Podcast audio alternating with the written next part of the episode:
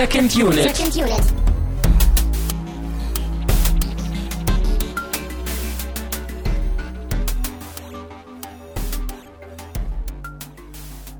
Herzlich willkommen zu einer neuen Ausgabe der Second Unit. Mein Name ist auch in dieser Ausgabe Christian Steiner und ich habe bei mir den Daniel vom Spätfilm. Wingardium Leviosa. Was passiert jetzt mit mir? Äh, das ist der Schwebezauber. Das hättest du doch wissen müssen. Und die Frage ist, spricht man ihn Wingardium Leviosa aus oder eher Wingardium Leviosa? Mhm. ja. Ja. Ich merke schon, ähm, das Level der Materie, der Kenntnisse über die Materie geht ein bisschen auseinander in dieser Ausgabe. Aber das ist auch gut so. Ähm, ja, ach, ich freue mich. Wir haben viel vor. Wir haben heute Abend viel, viel vor. Wir besprechen in dieser Ausgabe Harry Potter und der Stein der Weisen. Harry Potter and the Philosopher's Stone?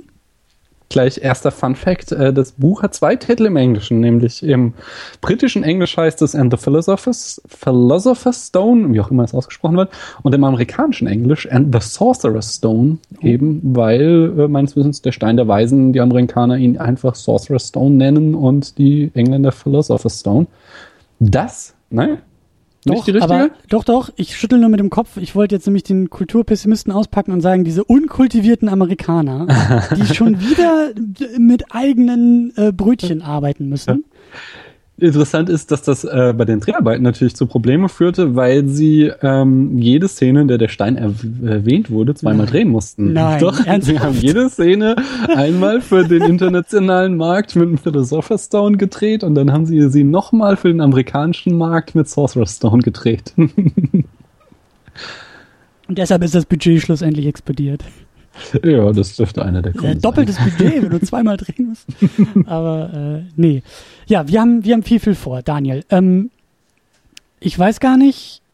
Doch, das ging von mir aus so ein bisschen, ne? Ich habe, glaube ja. ich, bei, habe ich dich direkt angeschrieben? Ich habe ich das wie war denn das? Genau, du hast, du hast mir eine Nachricht geschickt. Ich saß gerade in der Mittagspause, äh, wunderbarer Sonnenschein. Ich saß am Main, habe gelesen, gar nicht Harry Potter, sondern was anderes. Und dann äh, ploppte auf einmal auf meinem Handy eine Nachricht auf und du fragtest, sag mal, willst du mir nicht Harry Potter erklären? Und habe ich ja gesagt. Ja, und äh, genau darum soll es auch gehen. Also ähnlich wie schon in anderen Durchläufen. Äh, wir haben, ich habe mit, mit Dennis vom Lichtspielcast eine Sendung zu Transformers gemacht und versucht, Transformers zu verstehen. Ich habe mit der wunderbaren Miriam eine Sendung zu The Hunger Games gemacht und mir von ihr auch mal dieses Franchise erklären lassen. Und Harry Potter ist tatsächlich auch so ein, so ein blinder Fleck bei mir, so ein, so ein ja, Franchise, ein Thema, das ich zwar kenne, aber mhm. nicht wirklich kenne. So dieses, ich verfolge es aus dem Augenwinkel und es ist sehr kompliziert, glaube ich, was ich da gesehen habe und was ich nicht gesehen habe, aber ähm, es ist an der Zeit, das mal richtig aufzurollen. Ich glaube, im November kommt auch irgendwie wieder was ins Kino. Genau, es gab ähm, so ein eigentlich äh, ein quasi Sachbuch aus der Welt und zwar magische Tiere und wo sie zu finden sind. Mhm. Und das wurde jetzt noch einmal in einen, äh, ich glaube auch wieder zweiteiligen Spielfilm umgewandelt. Ähm, äh, ja, wo sie eben aus diesem, wie gesagt, ein quasi Sachbuch ein, äh, irgendeine Geschichte gestrickt haben. Also das ist ein Buch im Buch. Ja, Oder? es wird in den Büchern nie erwähnt, sondern sie, äh, sie hat ja auch so ein eigenes ähm, Internetportal geschaffen, äh, die Autorin J.K. Rowling, Pottermore, äh, wo ich mich noch nie rumgetrieben hat. Aber ähm, ursprünglich hieß es eben, mit diesen sieben Büchern ist Schluss mit dem äh, mit der Sage und dann hat sie so ein paar äh, quasi äh, wie so Anhänge äh, dazu mhm. gemacht. Es gab noch mal in im letzten Buch spielen ja so Märchen eine große Rolle. Diese Märchen hat sie dann noch mal veröffentlicht, kommentiert von Albus Dumbledore und eben auch dieses Markstiere und wo sie zu finden sind. Und jetzt ja ganz frisch dieses Jahr ist eben angekündigt worden, es geht doch weiter. Ähm, in London wird es ein Theaterstück geben. Äh, ich habe den Titel gerade vergessen. Äh, aber äh, das ist auch schon angekommen, äh, angekündigt worden, dass es dann im Endeffekt auch wieder für die Leinwand adaptiert werden wird. Ich bin verwirrt. Bis gerade eben war alles klar, als du von sieben Büchern geredet hast und äh, ich habe schon im Kopf umgerechnet, das sind acht Filme, Christian, das sind acht Filme, nicht sieben Filme, genau. ist klar. Weil ja und, heutzutage ja. jeder Film, letzte Film in zwei Teile aufgeteilt werden muss. Was aber hier, glaube ich, Doch, der ja. Buch 7 sind ja, ja, in zwei ja, Filmen aber ich, ich überlege gerade, hat das hier angefangen oder war gab es da schon vorher Filme, die ah, das populär gemacht haben? Aber hm. das weiß ich jetzt gar nicht. Das war ja, glaube ich, so zeitgleich mit diesen äh, Vampir Romanen, da bin ich mir nicht ganz sicher. Also es kann sein, dass Harry Potter das erste war, tatsächlich, die das gemacht haben. Hm. Aber da sind wir ja noch weit von entfernt. Wir fangen jetzt erstmal mit dem ersten Film an. Wir versuchen auch, also für mich ist es einfach nur diesen ersten Film hier zu besprechen, weil, wie gesagt, äh, so viel kenne ich da auch gar nicht von und äh, wir wollen uns halt konzentrieren auf den ersten und ähm, vielleicht auch noch mal ein bisschen ergründen, ähm, wie der entstanden ist, beziehungsweise so in, in welcher in welcher Phase, das interessiert mich auch, äh, was, was du mir da erzählen kannst. Aber äh, lass uns vielleicht noch ganz kurz eine, eine kleine Runde drehen, wie immer, äh, Danksagung in diese, in dieses Internet werfen, in die wunderbare Community. An einer Stelle natürlich danke immer noch für Flatterspenden, auch wenn die nahezu weg sind. Flatter bricht irgendwie weg und ein, aber es gibt immer noch tapfere Menschen da draußen, die es für uns benutzen. Und äh, vielen Dank. Und natürlich auch ein großes Dankeschön an die Community drüben bei Patreon, die dort mindestens zwei Dollar im Monat spendet, damit sie namentlich erwähnt wird. Das sind Sultan of Swing, Walter White, Michi W., Stefan Manken, Jonas Mapace, Thomas Jaspers und Jota. Vielen, vielen Dank. Dank euch äh, ist die Tasse hier mit frischem Wasser gefüllt. Danke. Schmeißt dem Christian Geld in den Hut. Er macht seinen Job sehr gut und äh, wir wollen auch viele tolle Folgen von ihm hören. Dankeschön. Äh, ich schieb dir nachher den Jute-Sack mit dem Eurozeichen und dem Inhalt äh, hinüber. und äh, genau. Ja. Nee, ich gehöre eher zu den Leuten, die noch diesen grünen Knopf drücken, auch bei euch fleißig. Sehr gut, sehr gut. Ja. Dann bist du einer von den beiden, die. ja. ähm, wobei ist er noch grün, ja, ne? Ich glaube, das Backend haben sie auch noch gerne. Egal. Er ist noch grün. Ja, ähm, zum Thema Harry Potter und auch zum Thema, ich meine, das ist ein Riesen-Franchise, es ist ein Riesen-Phänomen kulturell, die Bücher sind damals eingeschlagen. Ich als äh, lesefauler Mensch, der sich ja nur irgendwie Bilderbücher in Comicform irgendwie angucken kann, äh, habe das auch nur so am Rande mitgekriegt und irgendwie die Mitternachtsschlangen vor den Buchläden, das war ja ein Riesenhype mit diesen Harry Potter Büchern und der Sprung nach Hollywood war ja auch ziemlich naheliegend und ich glaube auch relativ schnell passiert? Das ist schon die erste Frage. Ähm, 2001 ja, also kam der Film raus. Weißt du, wo wir Buch da bei den Büchern waren? Also ja, das erste Buch erschien 97. Ähm, also es sind schon ein paar Jahre ins Land gegangen und äh, zum Zeitpunkt der Verfilmung waren vier Bücher erschienen, der sieben. Krass, also so, so mittendrin im Grunde genommen. Ja, also ich glaube, sie haben sich da Zeit genommen. Es ist ja so, so eine totale Überraschungsstory, nicht? Es ist ja auch äh, nicht weniger ein Märchen wie der Inhalt des Buches, dass sie da äh, quasi arbeitslos war, äh, von Sozialhilfe gelebt hat, die Bücher geschrieben hat, äh, ähm, an tausende Verlage geschickt hat oder Dutzende Verlage und keiner wollte sie haben und irgendeiner hat dann gesagt, so ja, äh, hört sich gut an, machen wir und es eben zu diesem äh, Weltphänomen wurde und heute ist die Frau Milliardärin. So, also. Ich bin lustigerweise mal in den, in angeblich irgendwie The Elephant House heißt das, glaube ich, ist der Coffeeshop, in dem sie es geschrieben hat. In, Ed mhm. in Edinburgh, in den bin ich irgendwie mal reingestolpert und habe das irgendwie gar nicht so geschnallt, dass das, glaube ich, so eine Pilgerstätte sein könnte. Aber äh, ja. Ähm, ja, wie sieht's denn aus bei dir? Also, wie gesagt, ich habe, als das, glaube ich, schon so halb durch war oder auch irgendwie, ich war da, glaube ich, Schule, so Gymnasium.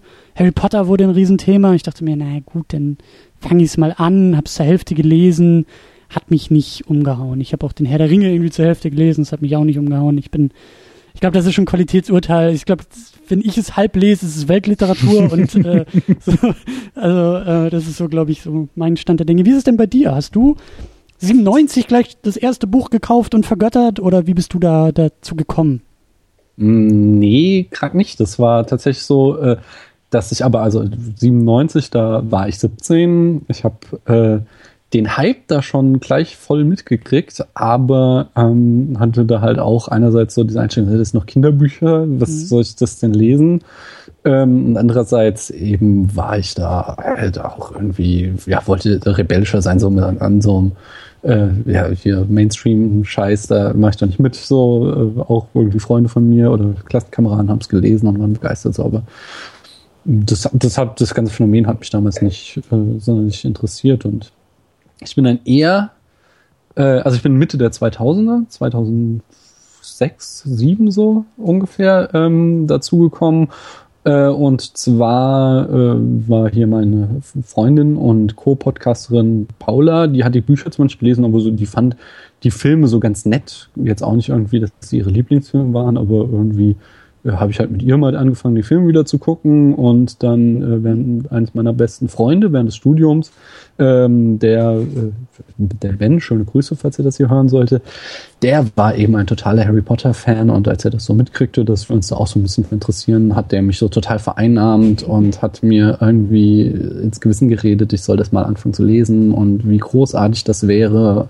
Und ja, irgendwann habe ich mir das halt geschnappt. Und genau, ähm, ich habe erst die Filme so verfolgt und oh, ich weiß jetzt gar nicht, wann das letzte Buch erschienen ist. Äh, jedenfalls habe ich die Bücher so angefangen zu lesen, dass absehbar war, dass ich da nicht mehr so eine große Lücke haben werde äh, ähm, zum letzten mhm. Buch. Mhm. Ähm, äh, ich kann, genau kann ich die Jahre nicht mehr rekonstruieren. Ich weiß auch so, dass ich die ersten vier Bücher als Paperback habe und die letzten drei gab es noch nicht als Paperback, so, aber ähm, so, ja, ja, ich bin eher am Ende des Hypes reingeschlittert, ähm, aber es hat mich dann voll erwischt und ich glaube, ich habe die Bücher dreimal alleine gelesen, jetzt zum vierten Mal äh, lese ich sie gerade mit unserer Tochter und ähm, ja, die Filme äh, habe ich ein kritisches Verhältnis zu diesen Filmen, aber habe sie trotzdem alle auch mehrfach gesehen.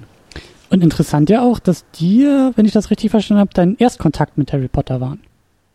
Ähm, genau, ich bin die über Filme die gesehen? Filme reingeschlittert, so, ähm, aber halt eher so, wie ich heute zum Beispiel Superheldenfilme betrachte. Ich bin, würde mich jetzt zum Beispiel im Gegensatz zu dir nicht als großen Superhelden-Fan ähm, äh, ja, ansehen, aber trotzdem schaue ich mir irgendwie jeden Marvel-Film an, weil ich so ein latentes Interesse daran habe. Und so war das auch mit Harry Potter. Und die Filme haben mich nie so gehuckt, dass ich dachte, ich bin jetzt irgendwie der riesen Potter-Fan und will alles ganz genau wissen. Aber eben, wie gesagt, als so ein Kumpel mir äh, sagte, ich muss unbedingt die Bücher lesen und dann werde ich erst verstehen, was so toll dran ist, habe ich das gemacht und er hatte recht. Mhm. Schön, also der Erstkontakt über die Filme und der Fan wurdest du über die Bücher. Genau. Das ist äh, auch spannend. Wir werden da, glaube ich, auch noch drüber sprechen. Wir werden darüber sprechen müssen. Aber ich glaube, ähm, um das alles ein bisschen auch einzugrenzen, es soll eigentlich weniger darum gehen, jetzt irgendwie das Buch aufzuschlagen, auf Seite 30 zu blättern und zu sagen, hm, was hat sich jetzt hier verändert oder was ist hier irgendwie anders im Vergleich zum Film. Das ist auch, glaube ich, nicht die Diskussion, die wir führen wollen dabei. Wir versuchen ja schon den Film erstmal so ein bisschen für sich zu nehmen, aber natürlich brauchen wir da die Wechselwirkung zum Buch. Und äh, ich werde da, glaube ich, sehr ähm, naiv immer wieder in deine Richtung fragen müssen. Sag mal, wie war das im Buch? Und war das auch so im Buch? Und war das im Buch anders? Und äh, ich bin auf die Antworten gespannt. Aber ähm, ja, genau, es soll halt erstmal um die Filme gehen. Du hast ja schon angedeutet, dass du jetzt mit, mit eurer Tochter die Bücher lest und guckt ihr denn auch die mhm. Filme? Guckt ihr, guckt ihr die Filme danach oder wie, wie, wie geht ihr da vor? Genau so machen wir das. Wir lesen immer einen Band und äh, im Anschluss daran schauen wir uns dann auch den Film an. Und äh, der Clou ist eben, dass es ja ähm, ein ganz wesentliches Merkmal dieser Reihe ist, dass die Bücher mitwachsen.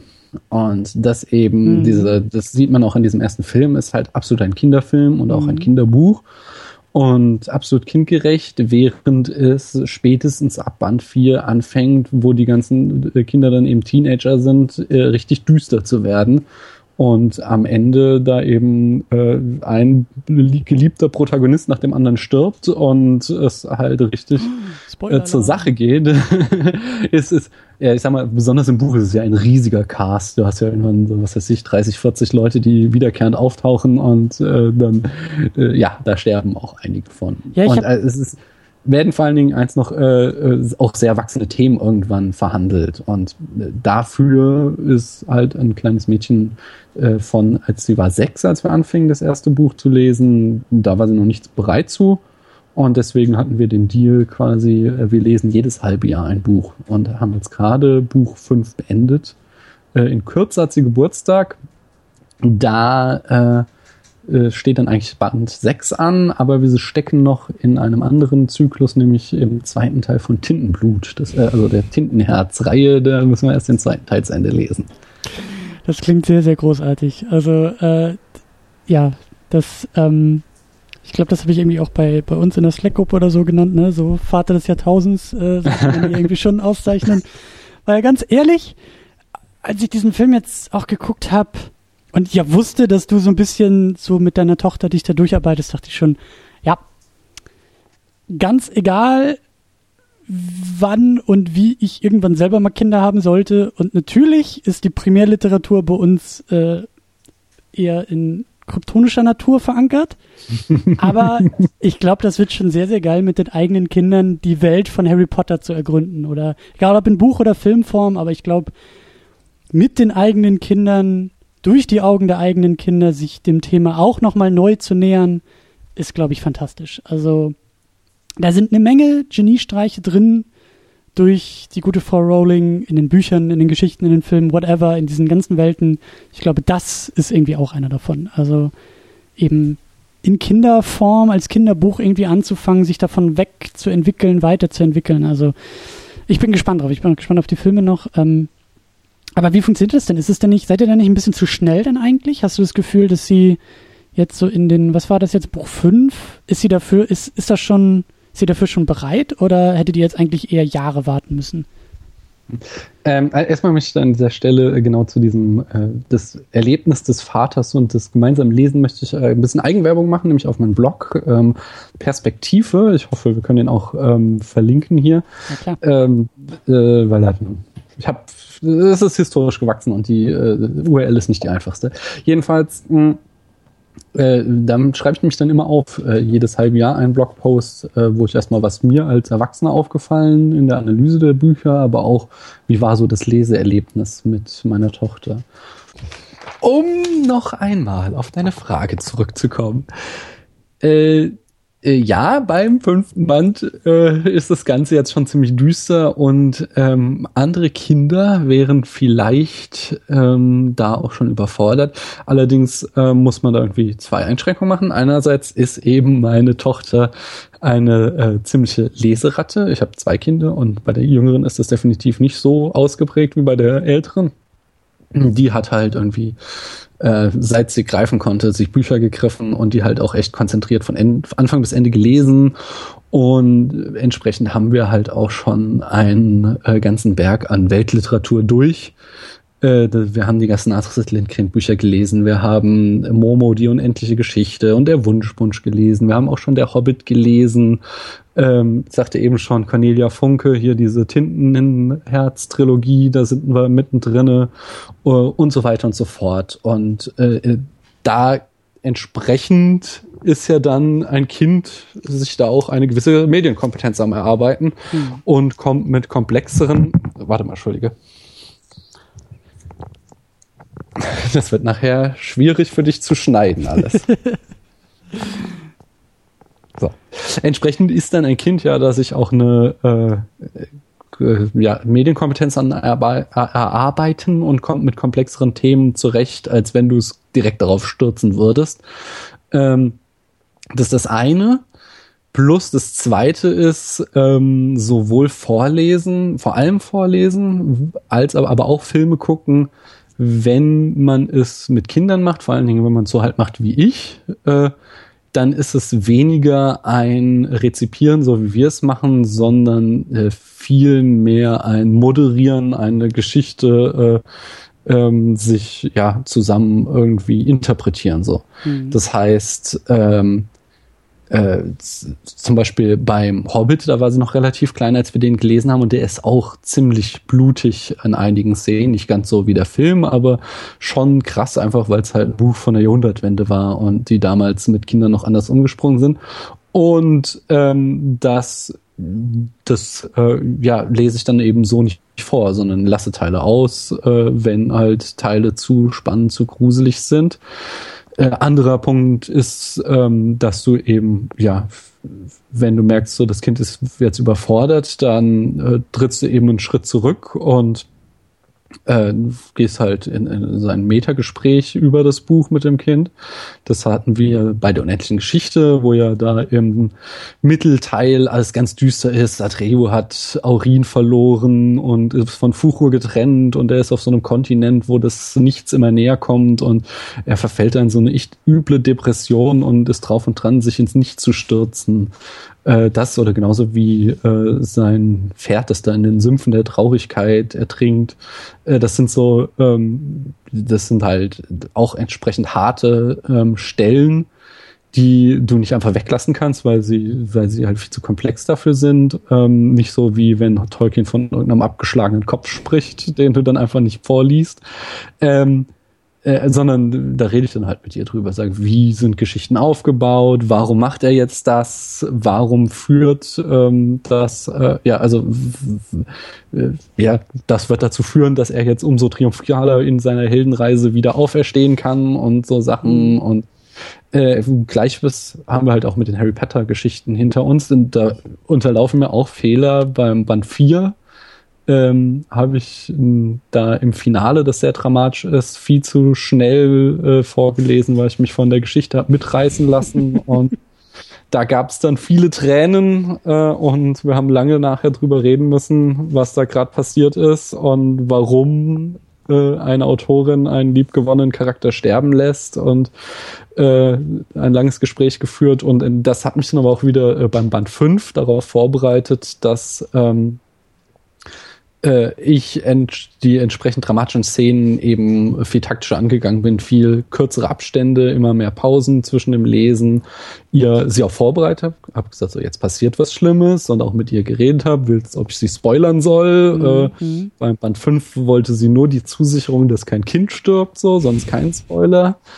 Ähm, und extrem spannend. Also ich wäre so gern irgendwie als, als Mäuschen an der Wand dabei, weil wie machst du das denn im Film? Ich meine, wenn du jetzt irgendwie sagst, genau. naja gut, wir lesen oder ich lese halt so, dass ich ein paar Sachen kürzer weglasse oder halt irgendwie ein bisschen verpacken kann und dann kommt auf einmal der Film und der Film mhm. sagt und zeigt, wie es ist, dreht sie ja. sich dann auf einmal um und sagt, Papa, das war ein Buch aber ganz anders. Oder, oder, also wie, ja, die Diskussion hatten wir tatsächlich vor allen Dingen bei den ersten Filmen, weil es da schon viele Abweichungen gibt vom Buch. Mhm. Ähm, bei Harry Potter ist das nochmal so eine ähm, Sonderreihe, äh, weil dadurch, dass wir halt die Bücher schon gelesen haben, äh, weiß sie ja, was kommt und ist dann entsprechend auch nicht so geschockt. Äh, das merkt dann halt schon manchmal, wie sich irgendwie ihre Hand in die meine krallt, wenn es spannend wird, aber es ist jetzt nichts, was sie irgendwie großartig überfordert. Beim ersten Teil, da waren sie ja noch sechs Jahre alt und du äh, sagst im Vorgespräch ja auch schon, dass der schon vor allen Dingen am Ende sehr düster wird und da haben wir dann tatsächlich auch äh, ähm, äh, hat Paula und ich äh, den gemeinsam mit ihr geguckt und ähm, haben vor dem Finale angehalten und ihr halt auch gesagt, es wird jetzt sehr, sehr gruselig, ähm, ob sie das denn sehen will. Und da hat sie sich dann auch dagegen entschieden. Haben wir dann tatsächlich äh, den Showdown, also äh, bis zu dem, äh, also des Schachspielers haben wir noch gesehen und danach haben wir äh, äh, auf der DVD übersprungen und uns dann, weil sie wusste ja, sie kannte ja die Geschichte auch, sie wusste, was passieren wird und mhm. haben uns dann nur noch quasi die Auflösung angeguckt ab dem Moment, wo dann Dumbledore mit Harry spricht. Äh, cool. äh, das cool, sind, aber das sind halt also auch nee, das, der Punkt ist, das sind so diese Momente, äh, die kannst du erwarten und abschätzen, aber dann kommen immer auch wieder so Sachen, die dich als Vater oder als Eltern total überfordern. Ich weiß, da war sie noch relativ klein, da wollte ich mit ihr, oh, wie schönes Panama gucken, weil wir halt auch das Buch gelesen haben, dachte, das ist doch eine tolle Sache. Mhm. Und sie hatte eine tierische Angst vor diesen Figuren. Ich, also das sind ja, da ist überhaupt nichts Gruseliges dabei. Es war anscheinend nur die Tatsache, dass die Figuren, die sie sonst immer nur auf Papier kannte, sich da bewegten und sprachen. So, jedenfalls hat sie da irgendwie tierische Angst gekriegt und wir haben den Film nach zehn Minuten, wenn überhaupt, abgebrochen, mhm. weil sie das nicht sehen wollte. So, und das sind so, so, ja, du steckst halt nicht drinne, äh, kannst immer einen Fehler machen, aber ähm, zum Beispiel, also klar, ich, ich habe auch irgendwie als Kind mein äh, Filmtrauma war irgendwie vom Winde verweht, das habe ich viel zu früh gesehen äh, weil ich den irgendwie mit meiner Oma gesehen habe, die nicht wusste, was sie tut. Und ich war jahrelang geschockt, äh, dachte, es wird jetzt gleich Krieg geben. Äh, und, äh, naja, und sowas will ich ihr natürlich ersparen. So, aber abgesehen davon finde ich, ähm, wenn man das äh, geschickt angeht, ist halt auch nichts Schlimmes, wenn Kinder Dramatik kennenlernen und damit eben sozialisiert werden, weil das ist halt einfach ein wichtiger Teil unserer äh, Kultur und ist, äh, ja, ein Teil von Medienkompetenz, dass du halt weißt, äh, wie du mit dramatischen Geschichten umgehen musst und ähm, äh, ja, das Wichtigste ist halt immer äh, nicht das Kind einfach nur, also das ist was, was ich versuche komplett zu vermeiden. Mittlerweile ist sie halt jetzt äh, fast neun Jahre alt, da kann man es schon eher machen, besonders wenn ich weiß, was sie sieht, dass sie halt alleine Sachen guckt. Aber sonst ist es immer so, dass wir zusammen Fernsehen und dann halt direkt darüber reden können. Und das ist, glaube ich, das Wichtigste daran. Hm. Ich ähm, kann mich dran erinnern, dass ich den mit meinen kleinen Geschwistern äh, geguckt habe. Mein Bruder ist zehn Jahre jünger als ich und meine Schwester, meine kleine Schwester, die halt irgendwie 22 wird, äh, ja, die ist halt sechs Jahre jünger, also das, na, egal. Auf jeden Fall, ähm, ich weiß nicht mehr, wann wir den geguckt haben, aber ich habe den halt als großer Bruder mitgeguckt. Und mhm. glaube ich auch das erste Mal dann dabei gesehen und dachte auch an manchen Stellen so, also irgendwie ist das, weil der Film, glaube ich, ab sechs ist oder so. Auf jeden Fall ja. dachte ich schon, also da springt er jetzt irgendwie ein bisschen, für, also selbst für mich als jungen Erwachsenen, als Jugendlichen, ist der gruselig oder hat das hier so ein paar gruselige Bilder und Momente. Und da dachte ich auch kurz, hm, also das ist jetzt irgendwie merkwürdig und strange. Und dieses, diesen Eindruck, den mhm. habe ich irgendwie die Jahre immer mit mir getragen. Also erst der Harry Potter-Film, diese gruseligen Momente. Und ich glaube, das ist so das, was irgendwie hängen geblieben ist bei dem Film. Aber ähm, mhm. ja, aber du sagst ja eben, es ist ein Kinderfilm. Es ist schon Kinderfilm und äh, Kindergeschichte und irgendwie auch beim Film ja, glaube ich, sehr naheliegend und eigentlich auch sehr gut gelöst über die Regie von Chris Columbus, der, mhm. glaube ich, also der hatte ja, was hat er denn äh, hier, den, den Kevin allein zu Hause hat er, glaube ich, gemacht? Genau. Äh, Teil 1, die Goonies auch, oder? Ich weiß nicht. Goonies hat er, äh, ich, auch gemacht, ja.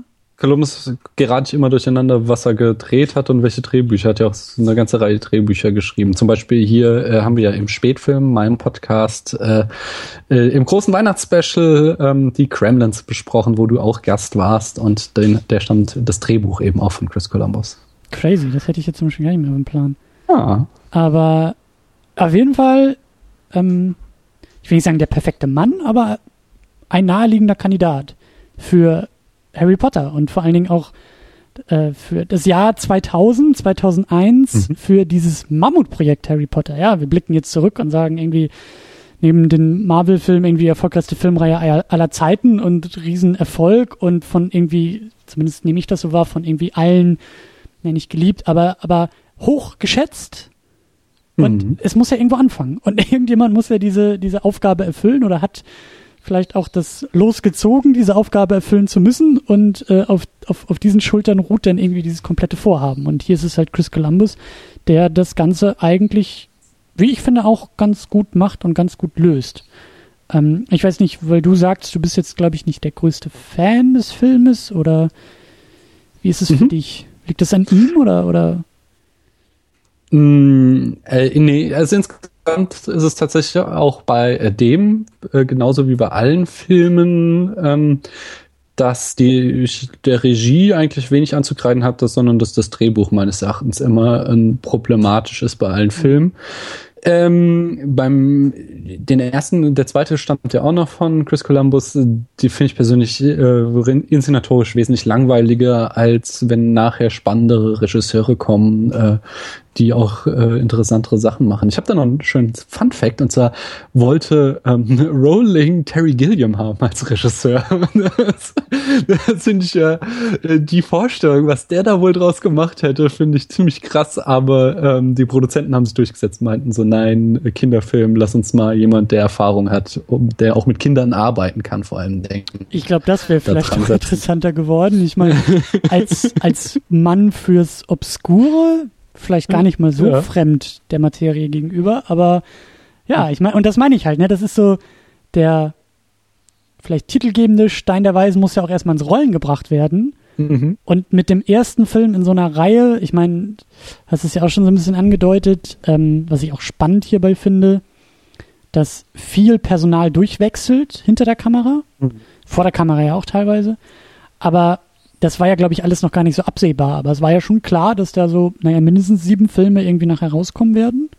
Mhm.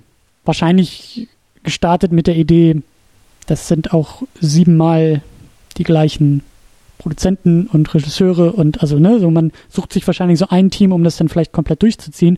Und umso wichtiger ist es natürlich, dass dieser erste Schritt, dieser erste Baustein dann auch sitzt. Weil du willst mhm. ja auch nicht so ein Riesen-Franchise irgendwie aufziehen, wie es vielleicht bei einer gewissen Comic-Welt der Fall ist, bei der schon beim ersten Film irgendwie alle Fans sagen, geh weg mit dem Scheiß, das wollen wir nicht mehr sehen. Und dann sitzt du als Filmstudio auf einmal da. Nehmen wir mal Warner Brothers als Beispiel, so wie Harry Potter, und musst auf einmal Schadensbegrenzung im, also du musst Reparaturen am fahrenden Zug vornehmen und kannst eigentlich weder die Gleise umlegen, noch einen neuen Zug draufsetzen, aber in allen, aus allen Seiten heraus fällt Personal und der gute Wille weg und du sitzt halt irgendwie da und sagst, den Zug können wir nicht mehr stoppen, aber äh, ja, so und also hier, um dieses völlig undenkbare Szenario äh, abzuschließen, hier ist es gelungen. So, der Start ist mhm. gelungen und ähm, ja.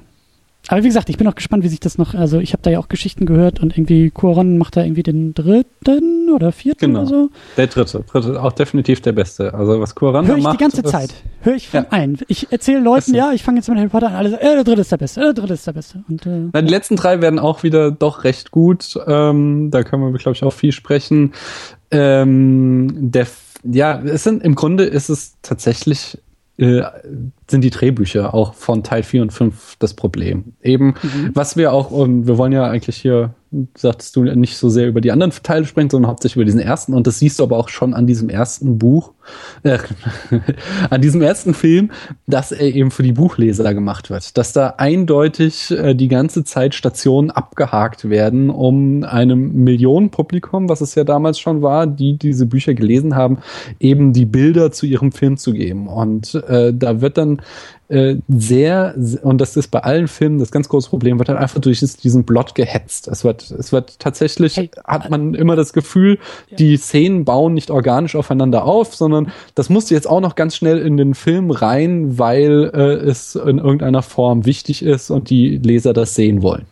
Im Comic, Film, Medium, Superhelden-Bereich genauso. Also ja. wie viele dieser Filme funktionieren nur, weil irgendwie Leute in der letzten Reihe im Kinosaal sitzen und schreien können, ja, das war in Action Comics 334 auch so. Und sich freuen und alle anderen sitzen da und sagen, hä? Wer ist das jetzt gerade? Und wo kommt jetzt, und ist der jetzt, hä? Also keiner versteht den Plot. Aber einer sagt, ja, so war es im Comic. Und ähm, dieses, ja, dieser Fanservice ist, äh, ist oft so bei, wie du gesagt hast, ne, so mhm. Übertragung von irgendwie Literatur in, in Film. Ähm, da kann ich gar nicht so viel zu sagen, weil ich äh, den Vorteil vielleicht in dem Fall habe, nur die Filme als Primärmedium äh, zu haben. Ähm, aber das Problem sehe ich auch. Also für mich war das jetzt bei der Sichtung, also das überrascht mich nicht, dass du das als Buchleser mhm. so empfindest, ähm, weil ich wirklich den Eindruck hatte, also A, der Film ist echt lang. Mhm. Also das der, der, der zieht sich irgendwie in die Länge und er ist halt unglaublich vollgestopft. Und ich habe eben, mhm. ich habe den mit meiner Mitbewohnerin geguckt und ich habe sie auch gefragt, sind da eigentlich Dinge, also große Elemente des Buches, die weggelassen wurden? Und sie sagte, nö, da ist eigentlich alles drin, es ist halt nur weniger. Also mhm. ist, sie hat mir das so erklärt, dass die Sachen, das nahezu alles aus dem Buch drin ist, aber dann oftmals einfach nur so schnell abgehandelt, zusammengestaucht, die ja irgendwie im Buch größeren Raum einnehmen. einnehmen. Und mhm. den Eindruck hatte ich irgendwie auch. Das ist, also es fühlte sich einfach sehr voll an und viele Punkte oder viele Elemente für mich als Filmschauer waren jetzt gar nicht so oder schienen gar nicht so relevant zu sein, aber sie waren halt dabei. So dieses typische, mhm natürlich müssen wir irgendwie noch den Teil mit reinbringen und dann wird Quidditch irgendwie erklärt und gezeigt und gespielt und das bringt den Plot vielleicht nicht so sehr voran, aber es ist jetzt, es gehört dazu. Wenn du Harry Potter hörst, dann denkst du an Quidditch und deswegen haben wir es drin, so, um es mal mhm. platt zu formulieren.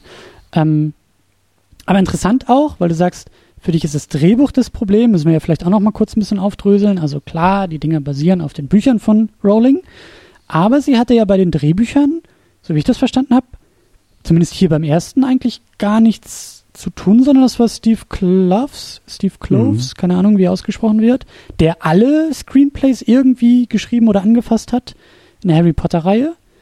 Ähm, müsste man vielleicht äh. nachher in den späteren Filmen auch nochmal aufdröseln. Aber eben interessant, nachher. dass sie nicht selber die Drehbücher geschrieben hat.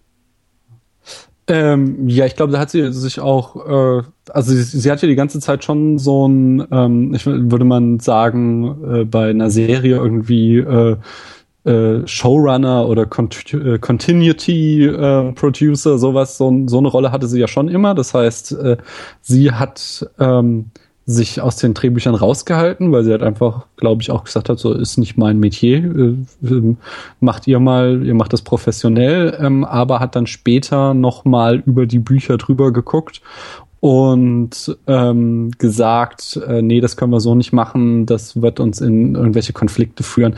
Ich, ich, äh, die, ich weiß nicht, welche, irgendeine Szene hier in diesem ähm, Film hat sie umschreiben lassen, weil sie in Konflikt mit Band 4 geraten wird, wäre. Und was auch, was ich noch mhm. dran erinnere, ist bei späterem, so später, wenn es dann halt auch ein Thema Pubertät gibt, gab es im Film 6, meine ich, eine Szene, wo ähm, Dumbledore dann mit Harry über Frauen hätte reden sollen. Äh, äh, wo sie dann die Anmerkung gemacht hat, so, äh, nee, Moment, Dumbledore ist schwul. So, und das hatte sie halt in den Büchern nie explizit thematisiert. und äh, das gab so, so, so, so in, unter den Fans so, ja, Aufschrei würde ich es nicht nennen, aber es war so irgendwie schon so ein Kuriosum, so, oh, ja, äh, das, das rückt so ein. Oder so? So ja, nee, es ist auch so im Blick auf den siebten Band, rückt das so eine bestimmte Beziehung nochmal in ein ganz besonderes Licht. Äh, und äh, das ist schon, schon interessant zu wissen, aber es ist das finde ich halt auch so cool, einfach dieses, dieses so, nee, der kann jetzt nicht irgendwie seine Geschichte mit einem Mädchen in dieser Szene erzählen, mhm. weil er schwul ist. Das, so, das waren so ihre Einwürfe. Und ähm, auch ein ja, wichtiger Charakter ist ja Snape, der äh, über den ganzen Verlauf äh, eine große Villenrolle einnehmen wird. Und da hat sie halt auch wohl äh, persönlich äh, Alan Rickman für haben wollen für die Rolle. Mhm und hat ihm auch schon äh, den kompletten Charakterbogen von Snape erzählt, äh, obwohl die Bücher ja damals noch gar nicht alle veröffentlicht waren, damit er eben entsprechend den Charakter spielen kann und weiß, was auf ihn kommen, äh, zukommen wird. Hm. Ja.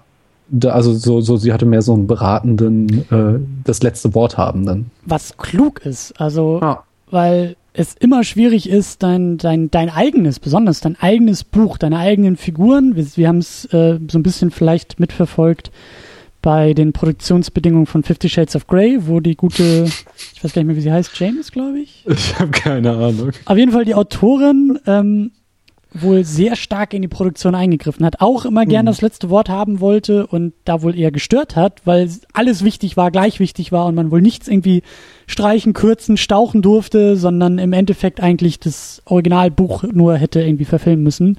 Und das mhm. geht halt nicht. Also egal welches Buch du verfilmst, es ist halt immer zu viel, wie du gesagt hast, ja irgendwie 30, 40 Figuren äh, im Laufe der Harry Potter Geschichten.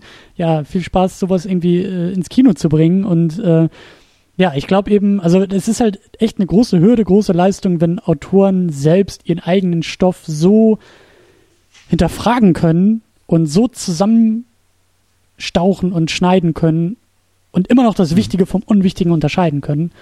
Und ähm, ja, und dass, dass jemand wie Rowling dann einfach sagt, ich gehe einfach einen Schritt zurück und lass das andere machen und hab dann vielleicht noch mal ein bisschen ergänzende Infos so als Mastermind im Hintergrund. Das ist halt auch eine, eine gute und kluge Rolle so von ihr. Mhm. Ähm, zu der konkreten Adaption von dem äh, Film wollte ich noch zwei Sachen sagen. Und zwar äh, eben, als du mit, was, deine Mitbewohnerin oder wie drüber geredet hast, ähm, interessant ist, dass das Buch ja echt kurz ist. Der erste Band, also später werden es ja auch irgendwie 1000 Seiten wert, aber der erste Band hat im Deutschen 365 Seiten. Und da mal einen zwei Stunden, zweieinhalb Stunden Film draus zu machen, ist halt schon krass. Das ist schon nicht ganz so wie der Hobbit, wo mhm. gleiches Buch auf drei Filme auswälzt, aber da merkt man schon, wie viel sie reingemacht haben, äh, reingepackt haben aber ähm, auch wenn das eben dieses äh, äh, ja, Fanservice abhaken oft ist, darf man auch irgendwie Columbus und Gloves nicht zu große Vorwürfe machen, denn vieles, was in dem ähm, Film in wirklich kurzen Szenen abgehandelt wird, ähm, wird einfach im Laufe der Reihe Bedeutung bekommen. Ja, das habe ich mich auch gefragt. Genau du hast im Vorgespräch irgendwie gesagt, so, wir müssen mal über die Tiere reden und mhm. äh, da gibt es eben diese äh, Schlangenszene am Anfang und äh, diese Szene wird halt äh, für Harrys Charakter äh, äh, ganz essentiell, weil das, das halt, dass er mit Schlangen reden kann, wird noch ein sehr, sehr großer und wichtiger Blockpunkt werden. Und deswegen hatten sie halt echt ähm, im Gegensatz zu späteren Filmen vielleicht, wo man doch leichter hätte das eine oder andere mal weglassen können. Hier standen sie wirklich vor der Qual der Wahl, ähm, dass sie sagten, so, sagen mussten, so, nee, das gehört schon alles irgendwie rein, weil wir es für späteren, also für den weiteren Verlauf der Reihe brauchen. Außer Quidditch, diese Scheißszene, die hätten wir ungefähr um 90 Prozent kürzen sollen. Ich finde dieses Quidditch-Spiel so scheiße. Also vor allen Dingen ist es, es ist so schlecht gealtert. Es sieht so, ja. du hast nie das Gefühl, dass da irgendjemand fliegt, sondern sie machen alle nur irgendwie dumme Bewegungen und es ja. geht irgendwie, ich glaube, 15 oder 20 Minuten und es interessiert doch echt keinen. Man hätte das auch irgendwie kurz abhaken können von wegen, ja, wir haben es gezeigt und jetzt lass uns weiter mit der Geschichte machen. ich weiß nicht, da, da gibt es jetzt bestimmt irgendwie Gegenwind und andere Fans, die schreien, nein, das kannst du doch nicht tun. Aber äh, ja, äh, ging, ging mir ähnlich. Ähm, genau, aber was du gesagt hast, äh, den, den Eindruck hatte ich auch. Ich habe mich auch gefragt, okay, wie viel müssen wir jetzt auch gar nicht irgendwie so ausbreiten, weil wir das tatsächlich hoffentlich dann in späteren Episoden dann auf diese verweisen können, auf diesen Film verweisen können. Habe ich mich aber auch gefragt, so wie viel also krankt der Film vielleicht auch zwangsläufig daran, dass der einfach so eine Riesenwelt aufmachen muss und im Grunde genommen Setup liefert und wir kriegen Payoff erst in fünf Filmen später. So, das ist, mhm. das ist ja nicht ist, ungewöhnlich oder so, ne? Das ist vor allen Dingen halt auch ganz wesentlich jetzt für äh, Rowlings Stil, weil sie den, das, es macht einen Teil der Brillanz dieser Bücher aus, dass sie eben mit unglaublich vielen, ähm, an einem unglaublich dichten Werk an epischen Vorausdeutungen und Chekhovs Guns arbeitet. Also diese Chekhovs Guns, mhm. äh, dieses Stilmittel, du führst deine Knarre im ersten Akt an, ein und dann muss sie im dritten Akt aus, äh, abgefeuert werden. Und das macht sie quasi ununterbrochen, dass sie ständig Sachen einführt als vermeintlich nebensächlich, die dann später äh, essentiell werden oder dass sie uns Erklärungen liefert, vermeintliche Erklärungen, wo wir dann ähm, ja drei Filme später lernen, ach so, nee, Moment, das war ja ganz anders, das ist ja nur die halbe Wahrheit, die wir da gelernt haben und äh, ja, das, ja, dafür musst du halt irgendwie erstmal eine Grundlage schaffen und vor dieser ja. echt schweren Aufste Aufgabe stehen hier halt dann Columbus und Cloves. Ja. ja. Ja, und dann haben wir natürlich den, den Cast, die Hauptfiguren, die Hauptdarsteller und sie sind alle unglaublich jung. Und äh, ich weiß nicht, ich glaube, sie, sie, zumindest mich als eher Außenstehenden, haben sie natürlich äh, visuell das geprägt, was Harry Potter irgendwie ausmacht. Es ist Daniel Radcliffe als Harry Potter, es ist Emma Watson als Hermine, Her Her Hermione? Hermine Granger. Her ja. Hermione im Englischen, Deutsch Hermine, Hermione. Granger. Und Rupert Grint als Ron Weasley. Also, ja, also, ne, ich bin, wie gesagt, der Außenstehende immer alles mit Vorsicht genießen, was ich so von mir gebe. Und ja, ich kenne es nicht und so. Aber es sind halt Harry Potter, Hermine und Ron. Also, sorry, aber das ist perfekt.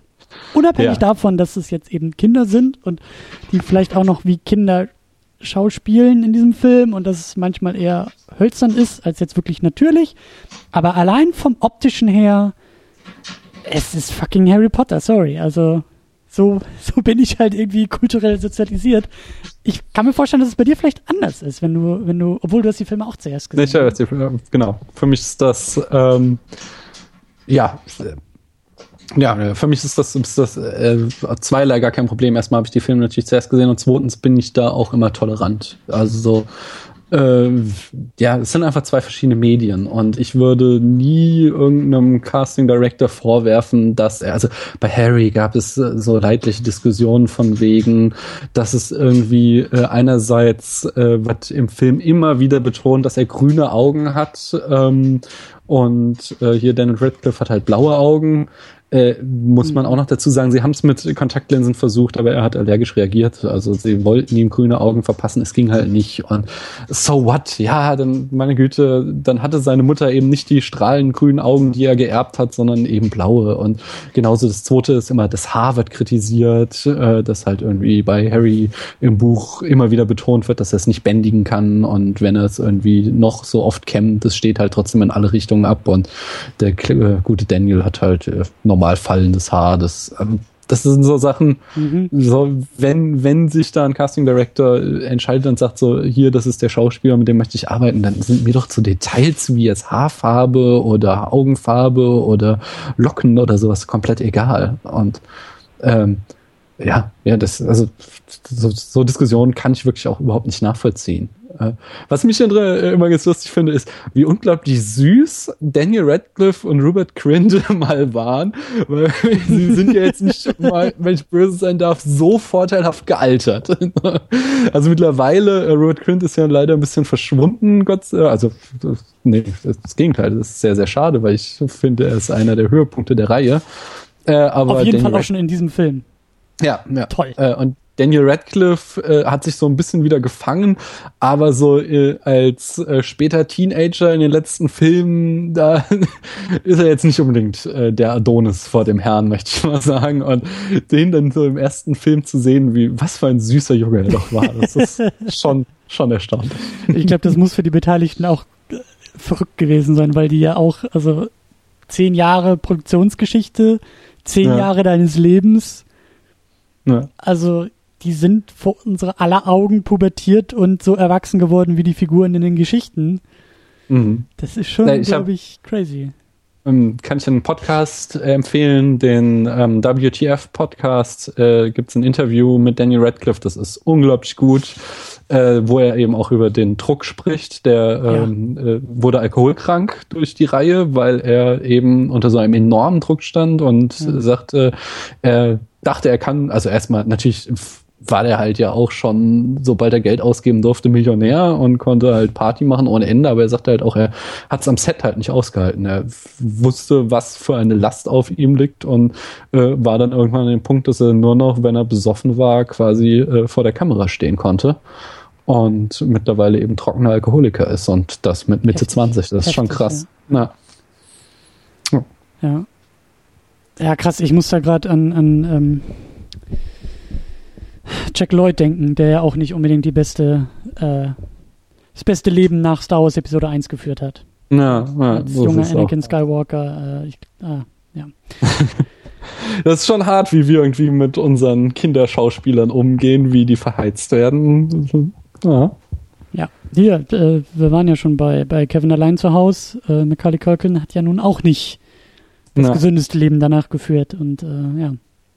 Ja, aber gut, gut, dass du es erwähnst. Ich äh, will, will, will da auch gerne mal reinhören. Also so, so ehrliche Interviews, schonungslose Interviews oder, oder, oder persönliche Interviews, um es so zu nennen, die sind mhm. immer spannend. Also, mhm. ja. Äh, ähm, und äh, wir haben jetzt äh, äh, Emma Watson noch gar nicht richtig erwähnt. Für mich ja, äh, also äh, und da bin ich glaube ich nicht alleine, mit der große Star äh, der Serie, äh, vor allem, also jetzt weiß ich unbedingt, ich finde ihr, sie ist ja unglaublich am Overacten in diesem ersten Teil. Ich finde das yep. aber sehr, sehr süß. Äh, ja. Aber vor allen Dingen ist eben Hermine Granger ist ein Spitzencharakter, ist meines Erachtens der absolut beste Charakter im ganzen Buch. Und ohne sie hätte der dumme Harry am Anfang gleich einpacken können. So, was sie immer, also es ist auch so ein bisschen ja äh, die Deus Ex Machina, die Wandelnde, weil sie kommt dann immer noch mit dem passenden Zauberspruch um die Ecke, um wieder sie aus irgendeinem Problem zu lösen. Aber das, das macht doch irgendwie den Reiz aus und äh, ja. Äh, ganz, ganz toll. Also ähm, ich, ich habe das ja in den Notizen auch so ein bisschen formuliert, vielleicht spielst du darauf an. Die Frage, die ich mir gestellt habe beim Schauen, so, ist sie, ist sie nicht einfach nur nervig? Ja? und ich glaube, ich glaube, da gibst du zwei Antworten drauf. Und ähm, pass mal auf, also ich glaube, es ist so, ich glaube, als Erwachsener guckst du drauf und, und denkst dir, so wie du gesagt hast, so, das ist total niedlich es ist alles niedlich, was sie macht. Es ist total süß, wie du sagst, es ist Overacting, aber auch diese, diese Figur, die sie da irgendwie spielt, halt das, das besserwisseristische oder so ähnlich yeah. Mädchen, was halt immer die Antwort weiß. Und Harry wird von Snape in der Klasse vorgeführt und gefragt, Mr. Potter, wissen Sie denn auch, was folgendes ist? Und Hermine sitzt direkt daneben und schnipst und sagt, ich weiß es, ich weiß es so. Das ist als Erwachsener, glaube ich, total niedlich. Ich kann mir aber vorstellen, so als Junge, der vielleicht auch elf ist, so wie Harry und diesen Film guckt und vielleicht noch eher so in diesem Mindset ist von, ach, Mädchen sind doof. Ja, mhm. der wird halt, glaube ich, eher damit bedient. So, weil ich glaube, so, so als, als Junge, als junger Junge ist, also ist meine Hypothese, so korrigiert mich gerne, wenn ihr irgendwie Kinder Nein, habt oder Brüder habt oder so, würde mich interessieren, wie, wie, wie elfjährige Jungs auf sie reagieren in dem Film. Aber das ist ja auch ein ganz wichtiger Plotpunkt hier im ersten Teil. Einfach, dass sie, sie ist eben die äh, besserwisserische wisserische Streberin. Ja. Und äh, es gibt ja diese Szene, wo irgendwie Ron über sie lästert, als sie noch nicht befreundet sind und sie rempelt ihn dann so beim Vorbeigehen an und Harry meint so vollkommen blöd.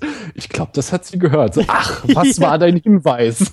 und, äh, oh, und so, ja, sie, sie ist halt nervig und erst über dieses Abenteuer wachsen sie halt zu so einer Dreiergang zusammen und das, das ich, das, ich finde das toll. Ich, ich finde sie auch toll, aber ich sage, ich glaube, das ist als Erwachsener findet ja. man das vielleicht toll, weil aber ich glaube, das ist auch gerade, wenn du als Kind so als Junge vor allen Dingen genervt bist von ihr, ist das genau da, diese Rolle soll sie erfüllen. Sie soll ja, so ein ja. bisschen die nervige äh, Streberin sein, die aber ja trotzdem ein Gryffindor ist. Sie ist ja trotzdem verdammt mutig und am Ende ähm, rockt sie ja, wo, wo irgendwie Ron dann auch, äh, der ist ja auch mit, äh, also super Comic Relief, äh, immer den ja. besten Spruch auf den Lippen. Und wie gesagt, und sagt ja auch gespielt. Also. An einer Szene irgendwie, ich glaube, wir haben einen schlechten Einfluss auf sie, wo sie dann anfängt und sagt, wir müssen das und das und das machen.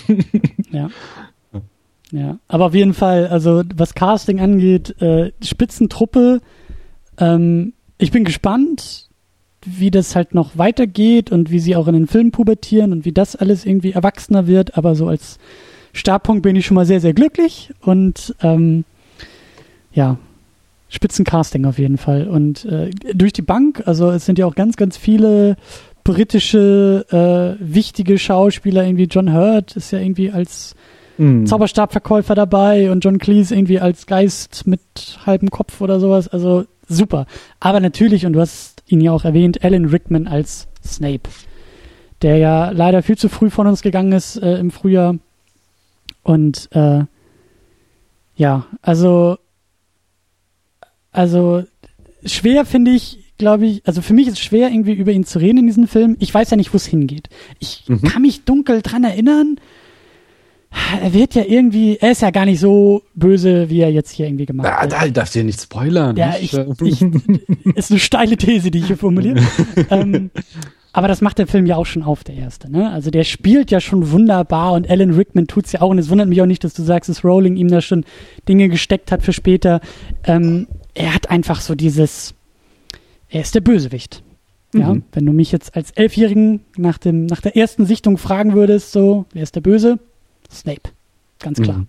Der hat schwarze Haare, ist immer irgendwie im Dunkeln unterwegs, immer diesen starren Blick. Und auch wenn ja. sich rausstellt, dass er Harry nur helfen wollte, der hat irgendwas an sich, das ist nicht so. Das mhm. irgendwas stimmt nicht mit ihm. So.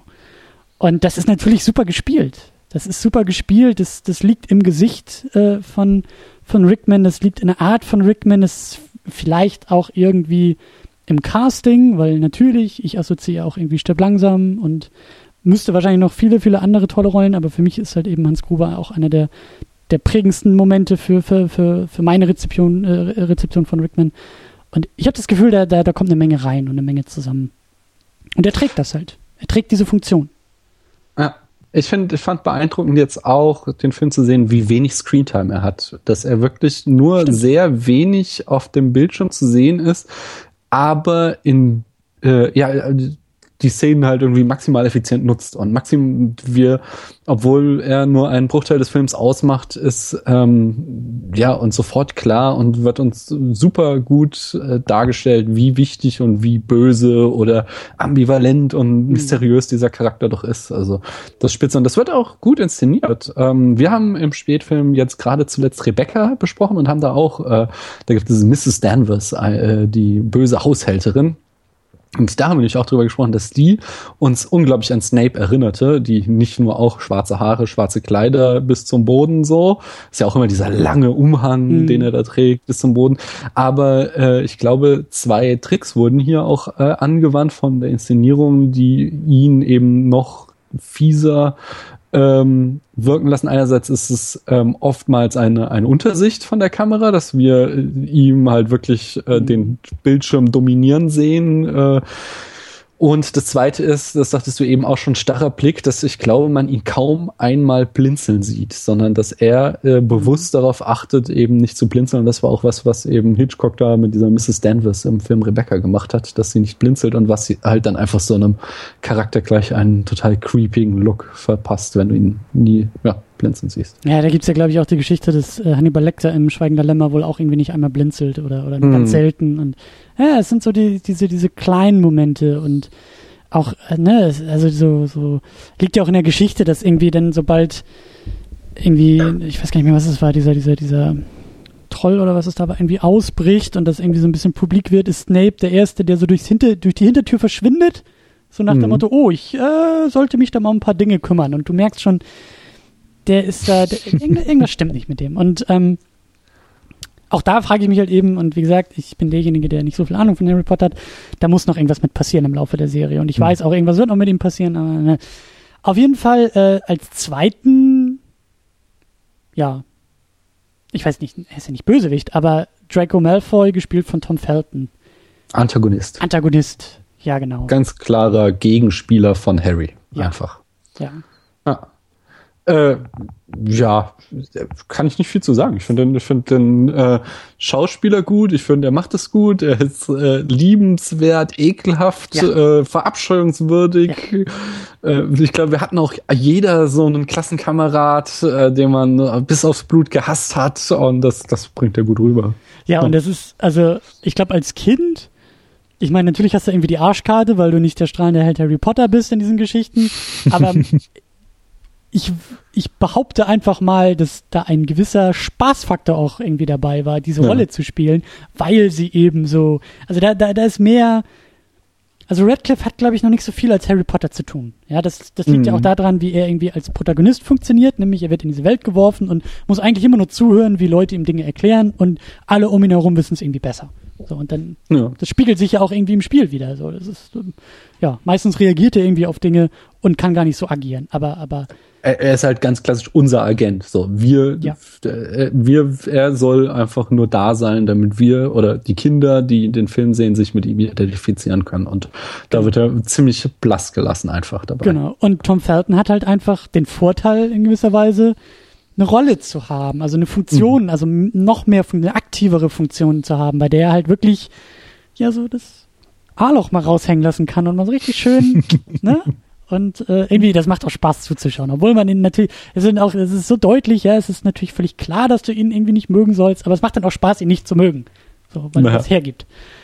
Und ja, also auch da irgendwie, irgendwie super gemacht und gecastet. Dann vielleicht noch ganz schnell, dass wir, dass wir einmal durchgehen. Richard Harris ähm, als Dumbledore, Maggie Smith als McGonagall und Robbie Coltranels als Hagrid.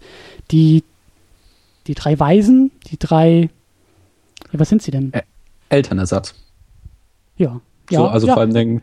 Und Hagrid, äh, der irgendwie so den, den Onkelersatz fast schon irgendwie spielt, oder? So ein bisschen. Genau, so, oder große Bruder, so, ja. er ist ja eben auch nicht der Schlauste, sondern ja. er ist mehr so, so, der Buddy. Mhm. Ja. Der, genau der starke Freund, den wir uns alle wünschen, wenn wir mal in den verbotenen Wald müssen.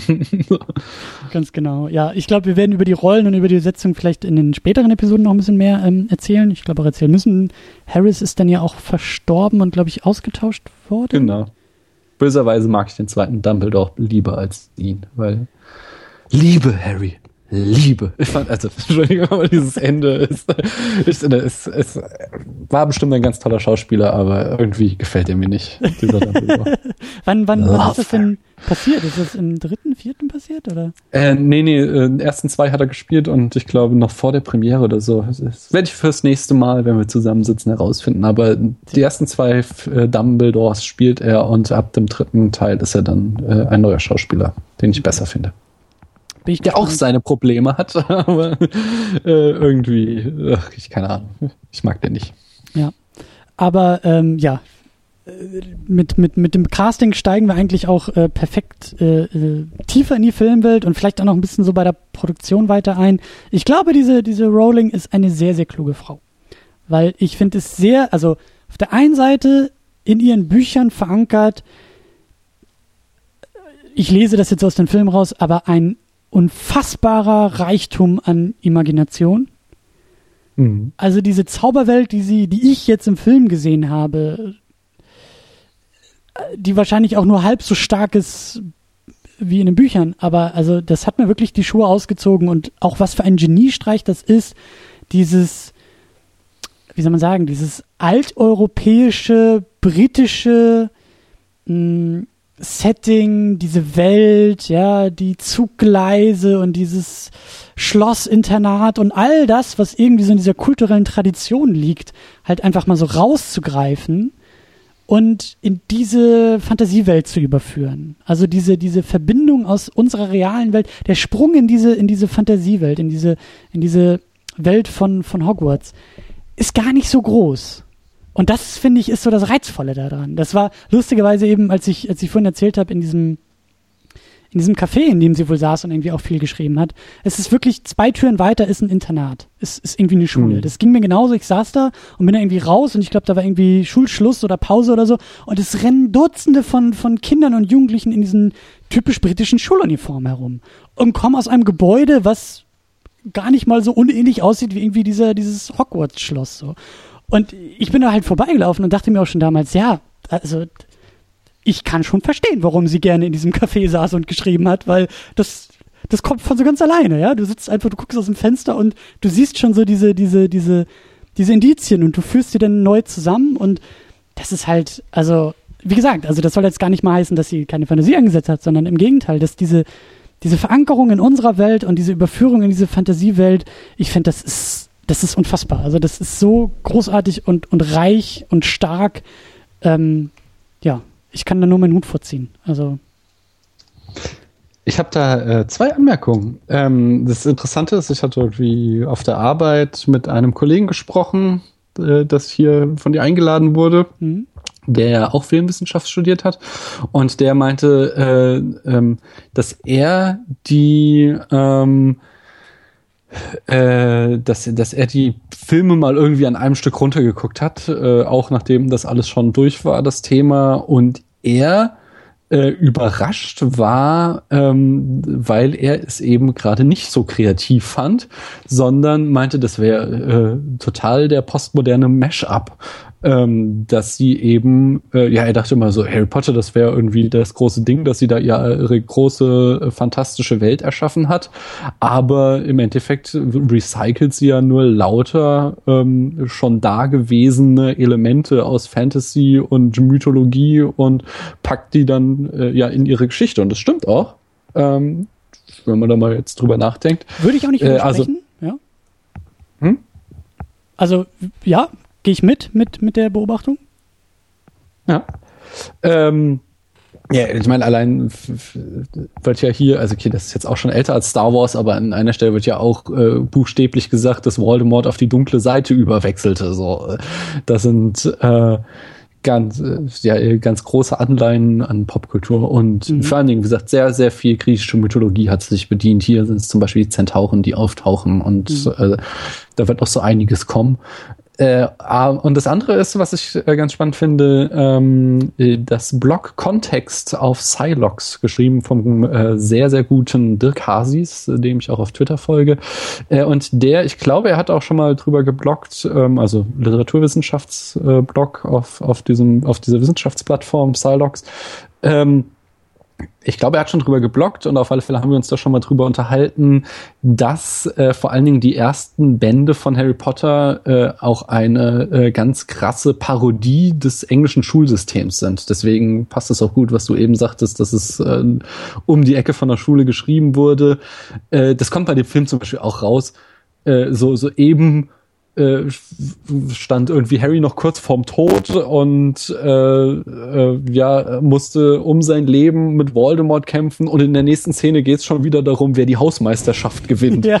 So, das ist natürlich so einerseits so ein Kinderfilmelement, aber es ist auch so ganz klar dieser ähm, ja so, so eben dieses äh, sehr britische Internatswesen, wo es eben diese verschiedenen Häuser gibt, die dann da äh, lange Traditionen haben und Wettkämpfe gegeneinander austragen Tagen und zum Beispiel jetzt ja auch immer zwischen Cambridge und Oxford dieses Ruderrennen und sowas. Und das ist was das ist sehr Britisches, was sie in diesem Film äh, total aufs Korn nimmt. Auch wohl immer mit diesem äh, total überladenen Tischen beim Essen, mhm. was halt auch immer äh, halt ein, äh, quasi so äh, die eher schlechte Ernährung in diesen Internaten auf zehn gedreht, wo eigentlich müssten die alle super adipös sein. So, man wundert sich, warum das alle so schlanke Hollywood-Schauspieler sind, weil die da immer äh, ja Torten und Braten noch und nöcher auf dem Tisch stehen haben. Das mhm.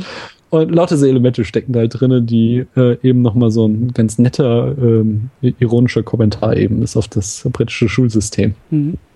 Aber ähm, ich finde, das mindert, also dieser, dieser Einwand, den du so, so nachzitiert hast, sozusagen von einem Arbeitskollegen, ähm, das ist, glaube ich, so die, die, die zweite Sichtweise drauf. Mhm. Ähm, man kann es halt so auch kritisieren, aber für mich ist es halt eben so dieser, dieser Remix-Gedanke.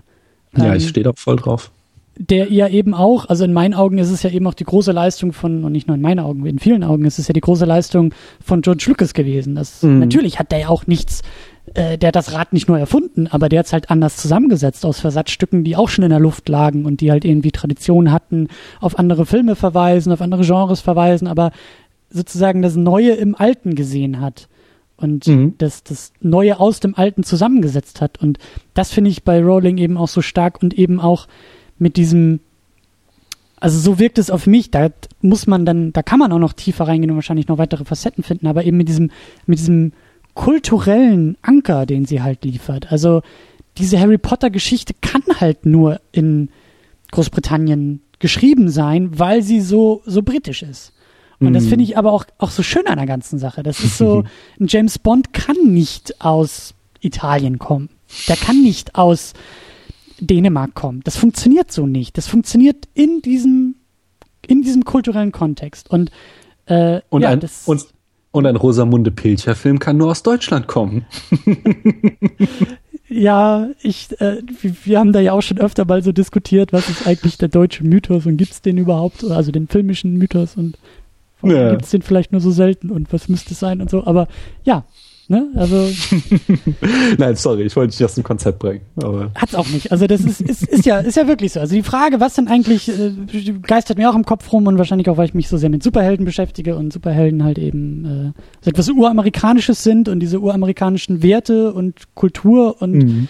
äh, diese Herkunft halt auch in der Geschichte immer wieder aufzeigen. Ja, da geht's halt eben um Freiheitsgedanken und all das, was irgendwie in einem Kulturkreis vielleicht mitschwingt oder verankert wird. Und wie gesagt, ich finde es eben so interessant und so schön mit anzusehen, wie das aus ihr und aus ihrem kulturellen Background heraus sprudelt und dann eben auch noch im nächsten Schritt in den Produktionsbedingungen ja auch vertraglich festgeschrieben ist. Sie hat ja irgendwie auch gesagt, ich weiß nicht genau, was da die Bedingungen waren, aber es, es hieß ja auch irgendwie, dass sie vorgeschrieben hat, dass halt irgendwie britische Darsteller äh, zu wählen sind für die Rollen mhm. und eben keine Hollywood-Schauspieler und da auch so, ein, so einen gewissen, also so, so wirkt es auf mich, dass sie vielleicht auch eine gewisse kulturelle Verantwortung sieht in ihren Geschichten und vielleicht auch eine gewisse Verantwortung in der Ausformulierung dieser Geschichten wahrnimmt, weil sie könnte sich zurücklehnen und sagen, der Scheck ist übrigens an diese Adresse zu schicken und dann lassen Sie mich bitte alle in Ruhe, weil mehr will ich nicht und äh, das Geld wird automatisch gedruckt und Ihr Bankkonto nie wieder leer sein. Aber ich habe schon den Eindruck, dass sie sich auch, dass sie sich diese Aufgabe oder dieser Verantwortung gegenüber ihren Geschichten und ihrer Welt eben nicht entzieht, sondern das auch noch dann in dieser Ausformulierung der Filme so ernst nimmt, dass sie sagt, äh, ich habe da so meine eigenen Vorstellungen und Ideen für. Ich glaube, das ist, ähm, ja, ich glaube, es ist auch sehr wichtig. Ähm, nämlich, du hast bei Fantasy halt immer das Problem, dass das Ganze zu leicht, zu sehr abdrehen kann, dass du deine Schauspieler, äh, dein Quatsch, dein Publikum verlierst. Ähm, wenn du nicht eine gewisse Bodenständigkeit äh, also du hast ja, das, du hast ja einfach ein Grundsätz, äh, grundsätzliches Problem, dass du es mit einer filmischen Welt zu tun hast, in der alles möglich ist. Du hast ähm, was ich ja eben auch schon so scherzhaft sagte, du hast halt immer die Möglichkeit, jedes Problem durch einen Zauberspruch zu lösen. Und ähm, das führt sich halt inszenatorisch vor Problemen. Ich habe irgendwie jetzt anderer Kinderfilm, grottenschlecht, äh, äh, irgendwie mit meiner Tochter, ich glaube, den zweiten Bibi und Tina-Film gesehen habe. Und das ist genauso. Da wird jeder Konflikt halt irgendwann einfach durch Hex-Hex gelöst. Und äh, damit bricht einfach komplett äh, jede Dramaturgie zusammen. Und das passiert hier im äh, Grunde auch. So, Harry, Ron und Hermine rennen auf eine geschlossene Tür zu, sie sitzen in der Falle, Hermine macht Alhomora, glaube ich, ist der Spruch. Ähm, müsste ich jetzt eigentlich wissen, ich glaube, es ist Alhomora. Äh, und die Tür öffnet sich und damit ist das Problem gelöst. Oder also du hast eben dieses äh, wolltest du auch nochmal drauf kommen, die, dieses Super, äh, Supernatural Aid, also diese, die übernatürliche Hilfe mhm. ist extrem ausgeprägt in jeder äh, Fantasy und hier auch nicht zuletzt.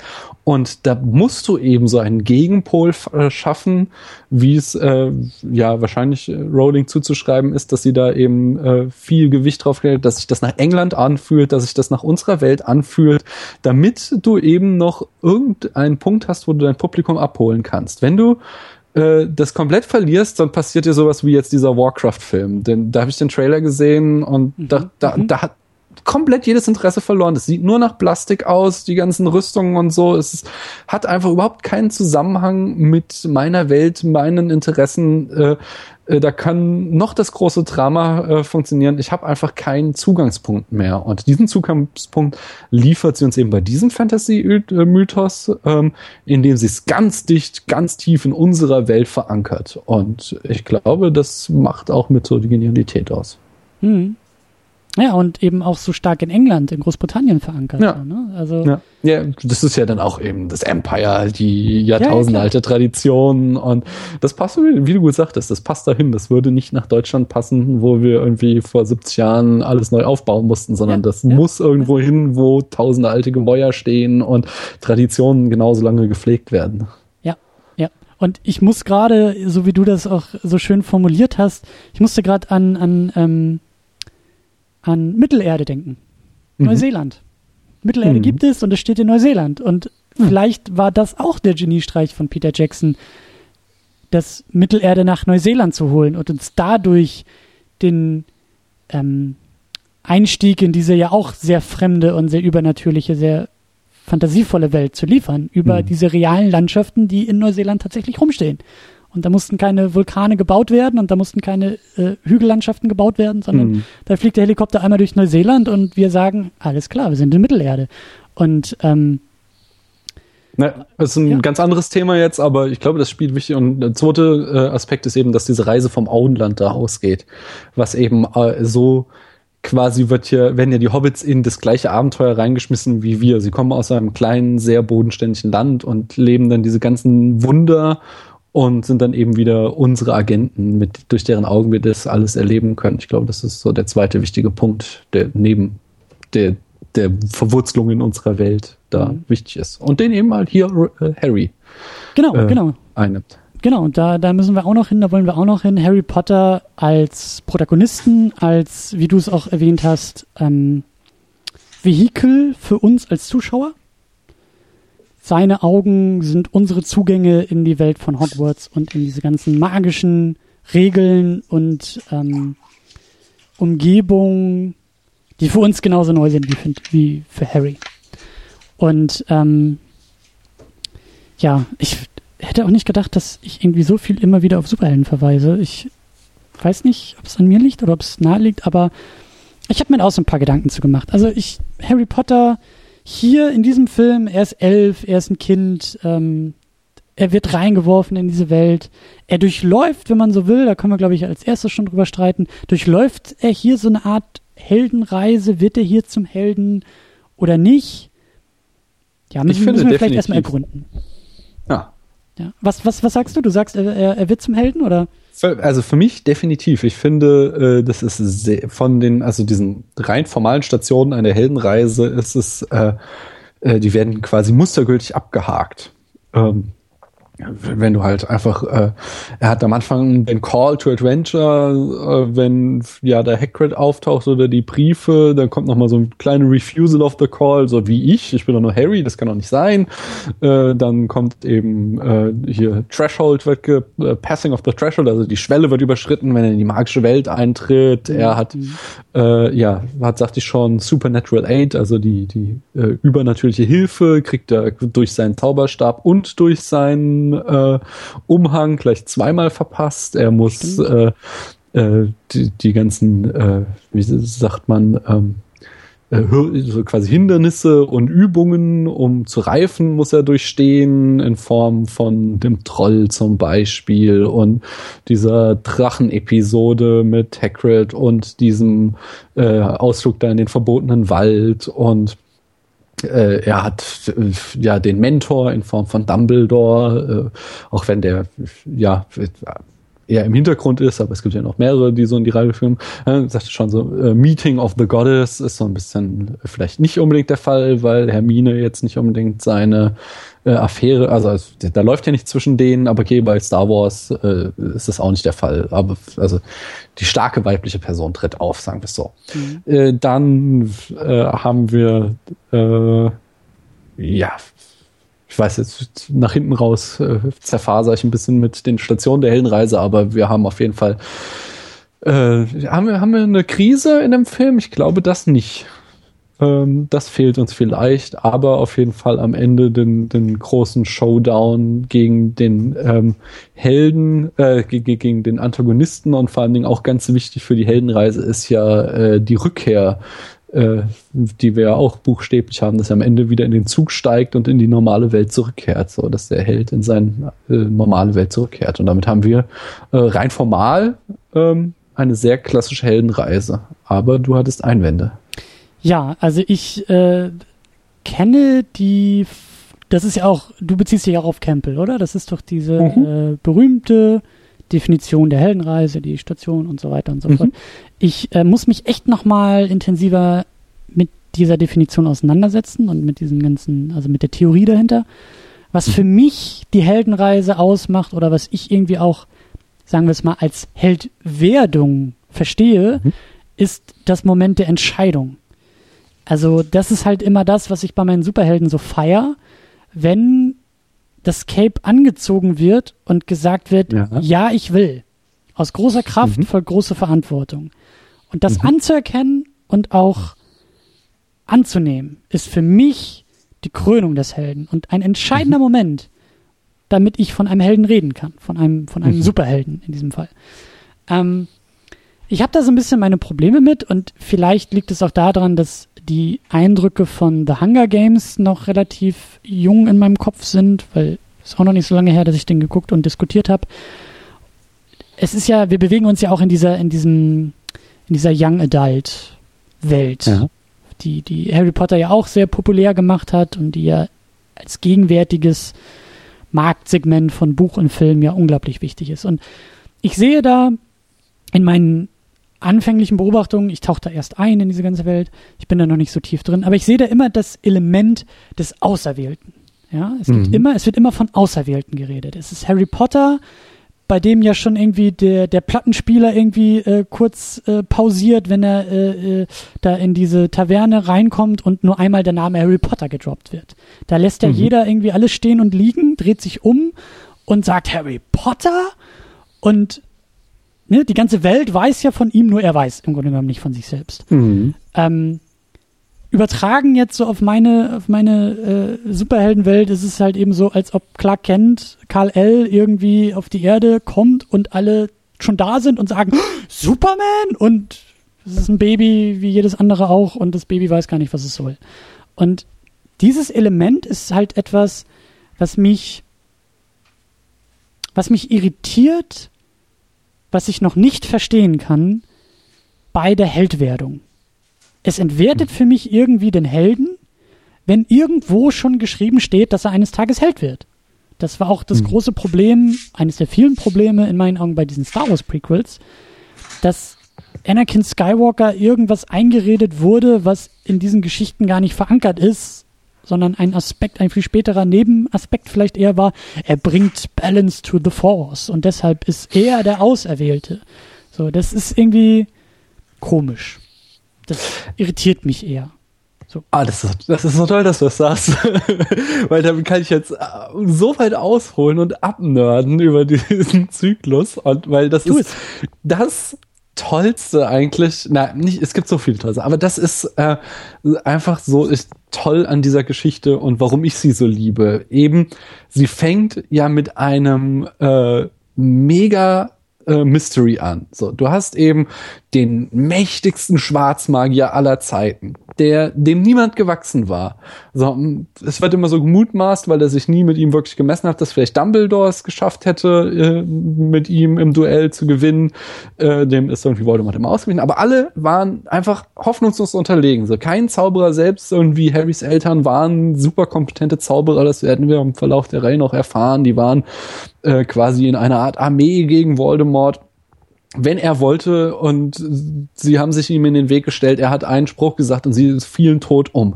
Und dann hat er da ein Baby. Und dieses Baby konnte er nicht töten und äh, ist vermeintlich, äh, so beginnt ja der Film, selbst gestorben. Und das ist eben dieses äh, große Mysterium, äh, das diese Zaubererwelt sich nicht erklären kann. Was ist das Besondere an diesem Harry Potter? Er ist doch noch ein Baby, er hat noch keine großen magischen Sprüche, er kann noch nicht die ganzen mächtigen Zauber und trotzdem war irgendetwas an ihm dran, äh, das dafür gesorgt hat, dass Voldemort vermeintlich gestorben ist, ähm, diesen Zauberer, den wir nie besiegen konnten. Und ähm, damit hat er eben, wie du sagst, dieses ganz große Momentum des Auserwählten. Und es wird äh, immer wieder betont und auch nicht nur an ihm, sondern äh, insgesamt ist es ein sehr großes und wichtiges Thema. Äh, wer bist du von Geburt an? In mhm. welche, was wird von dir erwartet? Welche bist du zum Beispiel, ist ja auch dieses Thema, äh, dass in dieser Welt ist man entweder als Zauberer geboren oder als äh, Muggel, als nicht äh, magischer Mensch. Man kann es nicht lernen, sondern man äh, hm. es gibt andere ähm, äh, Fantasy-Zyklen, da kann man Zauberer quasi durch Ausbildung werden. Hier ist es etwas, was angeboren ist. Und es wird später eine ganz große Rolle eben so eine Rassismus-Allegorie. So, was ist das reine Blut der Zauberer und ähm, verwässern wir das Blut nicht, wenn wir uns mit Muggel paaren und so Sachen, wo halt eben äh, Krass, da ist, ganz. Das, das, das, wird verhandelt, also das wird. Das Thema? wird verhandelt. Das ist ja, das ist, äh, also das, das äh, wird immer eben auf dieser äh, äh, auf dieser Zaubererebene ähm, ja. äh, ausdiskutiert, aber dahinter steckt natürlich eben ja eine rassistische Diskussion, so von wegen, äh, wie gehen wir Europäer mit Einwanderern um? So, äh, das, das ist das, das ist der nächste grandiose Aspekt an diesem Zyklus eben. Ich reibe mir die Hände und freue mich schon auf alles, was da noch kommt. Das ist super. Äh, und ähm, so, ja, ja, dass eben dieses eine Element hast von ähm, was, was gibt es an Vorsehung? Was äh, ist vorherbestimmt? Es wird später noch eine große Prophezeiung äh, eine Rolle spielen und die Frage, äh, kann man sich denn dieser Prophezeiung überhaupt widersetzen oder ist quasi Harrys Schicksal schon vor seiner Geburt geschrieben mhm. gewesen?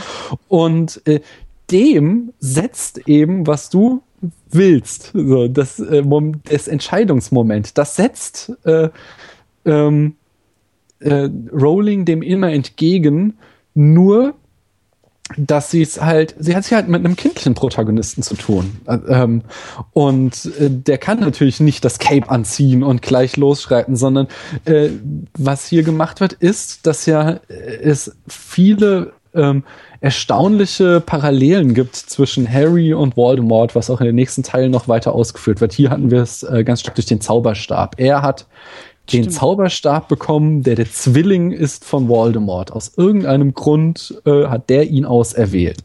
Und äh, später wird, ja, wie gesagt, will ich jetzt gar nicht spoilern. Es gibt noch mehr. Es gibt äh, viele Aspekte, die darauf hindeuten, dass Harry Voldemort sehr ähnlich ist. Und dann kommen wir zu der entscheidenden Szene, wo er die Wahl trifft. Und das ist die Szene, und das ist eine ganz großartige Szene, wo er den entsprechenden Hut aufgesetzt kriegt.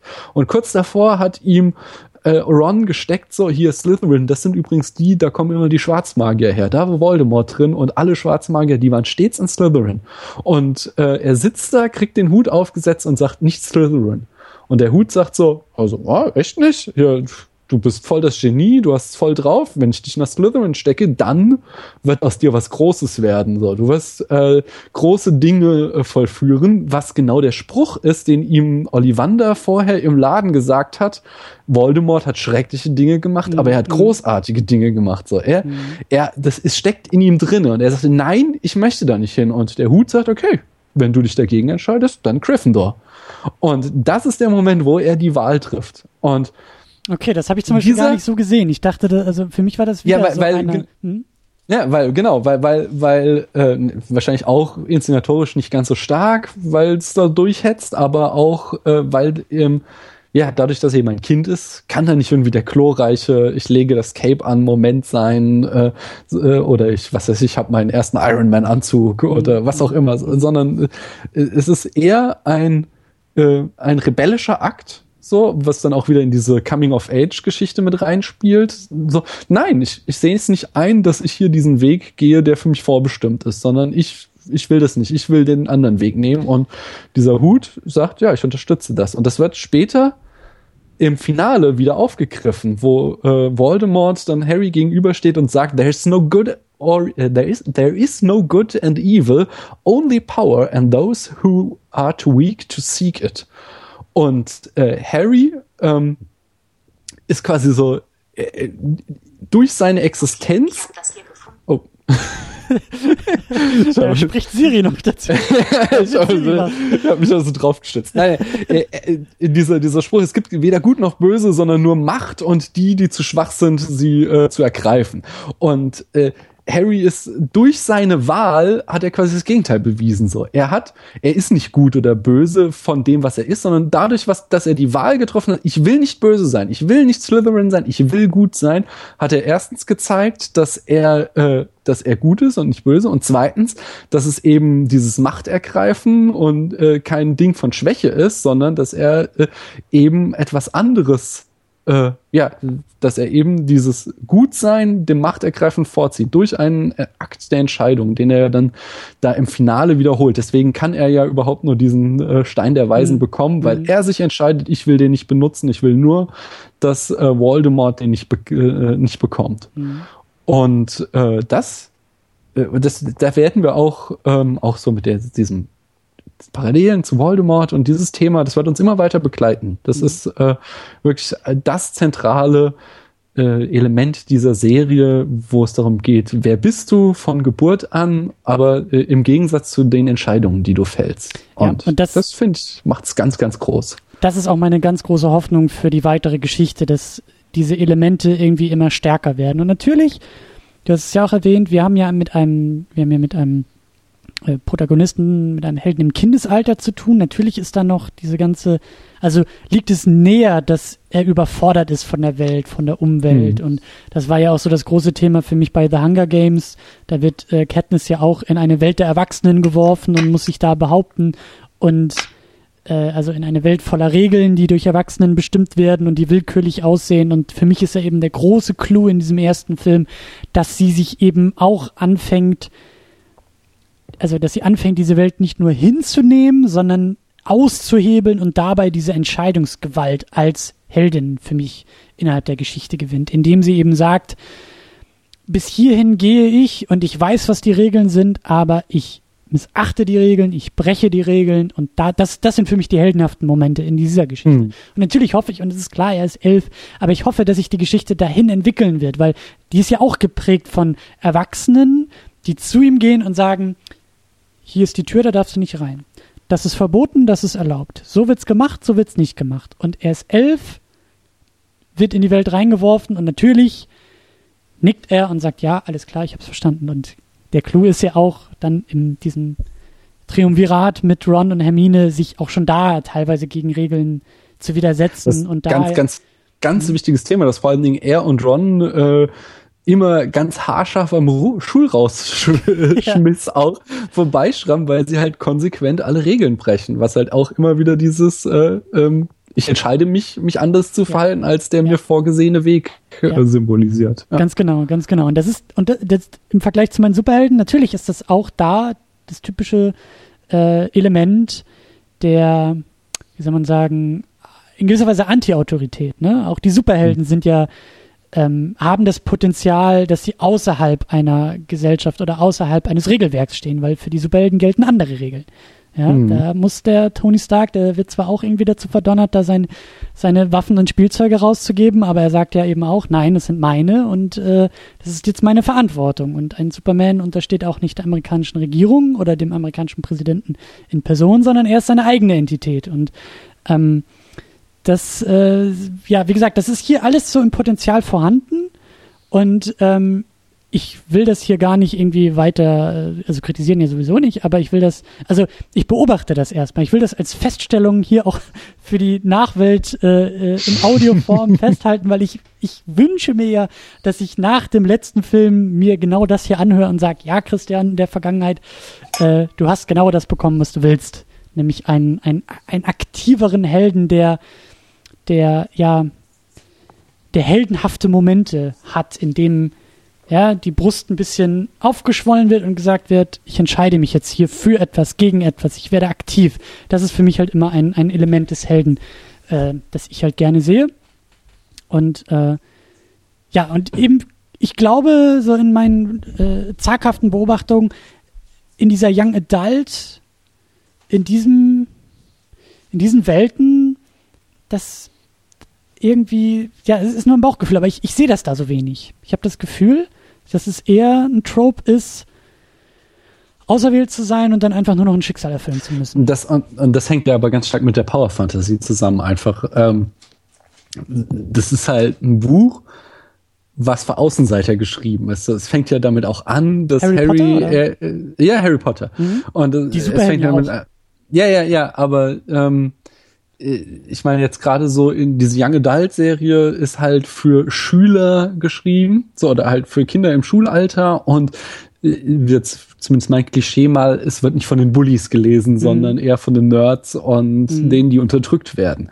Und so fängt ja Harry Potter an. Er ist am Anfang äh, total unterdrückt. Er ist da in dieser ganz schrecklichen Familie, seine Tante und sein Onkel, die ja äh, sich perfekt in ein Grimmsches Märchen eingliedern würden, so schlimm wie die ihn behandeln und sein Cousin, der ihn der ja der schlimmste Bully von allen ist und ähm, das ist eben so diese Fantasie von, von Kindern, die tagtäglich irgendwie auf dem Schulhof fertig ja. gemacht wird, dass irgendwann kommt dann eben, der, das ist ja auch schon in unserer Popkultur zu so einem Brief, äh, zu so einem, zum Sprichwort geworden. Es kommt der Brief aus Hogwarts so, und sagt dir, du, hey, Du bist nicht der kleine Nerd, der kleine Außenseiter. Du bist hier der Zauberer. Hier kommt die, du warst bislang auf der falschen Schule. Jetzt kommt der Brief zur richtigen Schule. Das ist der echte. Und du bist der mhm. Auserwählte.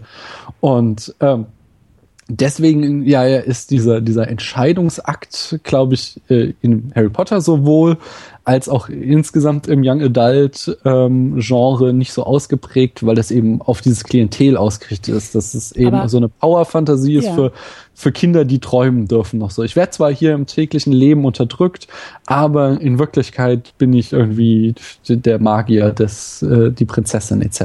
Aber auch ein wichtiger Punkt, weil genau das macht die Superhelden ja auch aus. Also ja? Sie sind auch Power Fantasy und sie sind auch rezipiert, sie sind geschrieben. Superman ist geschrieben von einem von, von, von zwei äh, äh, ausgewanderten Juden, die in Amerika saßen und zu Zeiten des äh, anstehenden Dritten Reichs sich so eine Figur wie Superman imaginieren, ja, die als Kind aus dem Himmel fällt und diese ganzen Jesus-Anleihen und göttlichen Anleihen und so, das äh, ist auch schon äh, durchgetreten. Aber der entscheidende Punkt ist ja, dass, also ich, ich würde es ein bisschen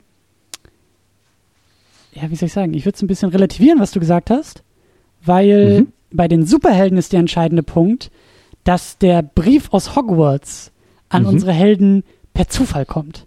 Und das ist das, was mhm. ich so reizvoll finde.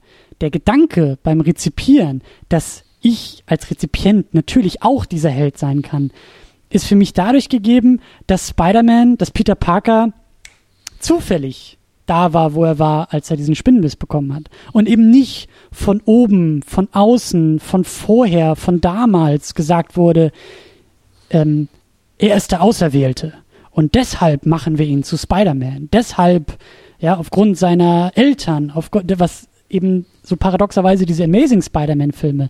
Ich weiß nicht, ob du sie mal gesehen hast, aber das hat mich da auch schon so latent immer dran gestört. Dass hm. In den alten, in den Raimi-Filmen war das halt dieser typische Everyday Guy, hat einen schlechten Tag erwischt, wird von einer radioaktiven Spinne gebissen und wird zum coolsten Superhelden aller Zeiten. Und bei, bei dem Neueren war es halt, weil die Eltern geforscht haben und schon Osborn, sein größter Gegner, wollte, dass er Spider-Man wird. Und das, das fand ich halt so, das hat für mich halt so was entwertet an dieser Geschichte. Mm. Und das kann ich, ja. das kann ich total gut nachvollziehen und ähm, äh, ich bin ja auch so eine linke Socke und auch immer so äh, anti-elitär unterwegs und von daher ist, sind mir solche äh, irgendwie, es liegt in deinen Genen etc. oder Blut oder Herkunft ähm, äh, oder du bist eben aufgrund des Schicksals auserwählt. Solche Denkfiguren sind mir fremd, aber in Harry Potter kann ich es halt nicht übel nehmen, einfach, äh, und da möchte ich mit dir, müssen wir unbedingt nach dem fünften und nach dem achten Film nochmal drüber diskutieren, weil das da kommen eben krasse Plot-Twists, die genau darauf aufbauen, auf dieses Harry ist der Auserwählte und dann äh, kommen, kommen halt Sachen raus, wo du denkst, so krass, ja. Äh, ja. Äh, holy shit, äh, ist gar nicht so geil, Auserwählter zu sein und wie konnte das denn passieren? Und ähm, das sind halt einfach schöne Ereignisse, die ich jetzt noch nicht vorwegnehmen möchte, sondern da kommen wir hin. Und ich, das ist gut. im Rahmen dieser äh, Erzählung, insgesamt so klar, ich finde diese Spider-Man-Geschichte zum Beispiel auch viel sympathischer. Du bist einfach nur der, der äh, kleine Mann von nebenan oder hier äh, ist ja auch, wo wir vorhin schon waren, ist ja auch ja die, die Die Hard-Geschichte. Er ist so der kleine Kopf aus New York. Ja äh, aber sorry, jetzt bin ich halt in diesem Hochhaus voller Terroristen. Was kann ich denn anderes machen, als barfuß gegen sie zu kämpfen und sie alle platt zu machen? So, das, ja. ist, das ist schon so die Geschichte, die ich auch lieber höre, als die Geschichte irgendwie, da gibt es die zehn Generationen Ahnenreihe. Mhm. Ähm, aber, also das hat mich zum Beispiel auch bei Herr der Ringe immer tierisch genervt, dieses Aragorn, nur weil er irgendwie einen äh, Uropa, äh, was weiß ich, wie viel Generationen hat, der mal auf diesem Thron saß, deswegen soll er jetzt auch wieder König sein. Das, das ist so, mhm das ist halt nicht meine Denkweise, dass irgendjemand aufgrund seiner Herkunft einen Thron verdient hat. Mir Und fällt jetzt, mir fällt jetzt auch gerade auf, äh, ich habe den auch erst vor ein paar Wochen nochmal wieder gesehen, den, den ersten Matrix. Da hatte ich, glaube ich, auch irgendwie was bei Letterbox so ein bisschen zugeschrieben, weil mir das mhm. so aufgefallen ist. Ich liebe diese Geschichte und es wird mir immer klarer, eben weil sie dieser ultimative Twist auf das Auserwähltsein ist, ja. Mhm. Neo wird auch reingeworfen wie Harry Potter in alles und von außen kommen sie alle zu ihm und sagen, die Prophezeiung, das Orakel, der Auserwählte. Und er steht die ganze Zeit da und sagt, sorry, aber das bin ich nicht. Also das ist, mm. ist äh, ne, so, das ist nicht meine Denke und mir hat man was ganz anderes erzählt und sorry, das bin ich nicht. Und ich finde es halt so, das ist pure Schönheit, dass dieser Twist halt eben ist, dass ja. er der Auserwählte ist, nicht weil es alle zu ihm sagen, sondern weil er es von innen heraus wird. Ja, also er ist nicht der Auserwählte, weil das das Ziel ist, sondern weil er den Weg geht und dabei sozusagen zufällig der Auserwählte wird, weil er einfach nur von Schritt zu Schritt merkt, ja, die Regeln, die ihm aufgeworfen werden, was er einhalten soll und was er nicht kann und was er nicht darf. Und dann merkt er einfach immer nur so, okay, den Schritt kann ich eigentlich auch gehen. Und das äh, glaube ich hier auch gerade nicht. Und wir sollen nicht gegen Agenten kämpfen, aber ich weiß, ich kann es. Und ich mhm. weiß, ich kann es, weil ich es kann und nicht, weil jemand von außen sagt, du kannst es. Und das ist für mich halt so geil dabei, dass es irgendwie diese Tropes bedient, aber für mich halt so aushebelt. Und ich hoffe, und jetzt, ja, Spoiler oder was auch immer, aber ich hoffe so sehr, dass Harry Potter da zumindest irgendwie ein Statement zu abliefern kann oder sich irgendwie zu positioniert oder das irgendwie auch nochmal aufkommt oder du deutest das ja auch schon so schön an. Da ist eine Menge Potenzial. Und ja. ich bin gespannt, was da noch passiert. Ich bin, ich bin auch tatsächlich gespannt, ob es in der Inszenierung rüberkommt weil ja wieder eben mhm. unser Wissensungleichgewicht so ich habe halt diesen äh, diese Tausende von Seiten Hintergrundwissen durch die Romane aber ich bin mir nicht sicher ob die Filme dieses Versprechen einhalten können und ich hoffe es ganz doll jetzt noch mal so einer konzentrierten Sichtung hier für mhm. für diesen Podcast ähm, dass dass wir das da auch irgendwie rausarbeiten können weil das schon eigentlich mit ja das großartige an dieser Reihe ist ja ähm, lass uns vielleicht auch langsam äh, weiter. Es gibt noch so vieles. Ja, ich, ich merke es auch. Und lass uns vielleicht nochmal versuchen, am Ende ein bisschen ähm, so bei der Reihe nochmal allgemeiner anzukommen. Mhm. Haben wir auch schon sehr viel gemacht. Darf ich, darf ich kurz noch, äh, ich möchte noch gerne aufs Finale kurz eingehen. Äh, äh, und zwar, das wird ja auch wieder gefallen. Ähm, ich habe mal bei uns im Podcast äh, quasi einen Trope äh, so aus der Taufe gehoben, den ich das Dumbledore-Prinzip, äh, das Dumbledore-Problem nenne. Mhm. Und zwar ähm, ist eben, man könnte es eben um dir äh, äh, ja, gerecht zu werden, auch das Superman-Problem nennen. Und zwar ist Dumbledore eben so verdammt übermächtig wird er beschrieben, mhm. dass du immer das Problem hast, äh, und das wird uns viele Filme jetzt begleiten, dass du am Ende da stehst so, ja, warum soll das das eigentlich Harry machen? Das könnte doch auch Dumbledore mit einem Zauberstabwisch machen. Und ähm, deswegen äh, muss halt dann immer das Drehbuch und auch die Romanvorlage einen Weg finden, um Dumbledore auszuschalten. Und gerade das finde ich hier im ersten Teil äh, ziemlich schwach gelöst, wo wir halt gesagt bekommen, Dumbledore ist mit dem Besen gerade auf dem Flug ins Ministerium. Und deswegen musst du jetzt leider kämpfen, Harry. Das finde ich halt super schwach, weil vor allen Dingen, das ist auch so, da sieht man so das Rolling äh, äh, äh, also diese, dieser englische Spruch making up the rules as we go along, mhm. weil in späteren Teilen wird sie dann so Sachen wie das Floh-Netzwerk, wo man durch Kamine reisen kann und dann noch später das Apparieren erfinden, wo wir quasi beamen. Das heißt, äh, Dumbledore hätte überhaupt kein Problem gehabt, von jetzt äh, auf gleich im Ministerium und wieder zurück zu sein. Aber weil wir ihn jetzt aus dem Weg schaffen müssen, ist er halt mit dem Besen gerade zum mhm. Das finde ich sehr, sehr schwach. Ähm, und das zweite ist solange, eben ich bin, ja, ich bin ja noch zufrieden, solange sie nicht sowas wie Kryptonit erfinden und sagen, hier ist jetzt irgendwie der Zauberstein, sobald der irgendwie vor Dumbledore schwebt, ist Dumbledore irgendwie krank oder so. Denn, äh nee, da wird dann tatsächlich, es wird, es wird immer irgendein Weg gefunden, warum er jetzt gerade nicht da ist. Das ja, ist sein Kryptonit. Er, er kann jetzt gerade nicht so. Oh Mann, ich habe da noch diesen Termin. Äh, und ich habe den Herd angelassen, ich muss aber schnell nach Hause und kann gerade nicht.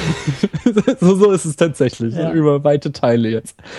Ähm, und das Mottoproblem finde ich, dass das Finale, es wirkt ein bisschen wie so ein, äh, quasi wie so ein Hindernislauf in so einem Erlebnispark. Und äh, da muss man dem Film sogar noch einiges zugutehalten, weil er es noch echt abgeschwächt hat.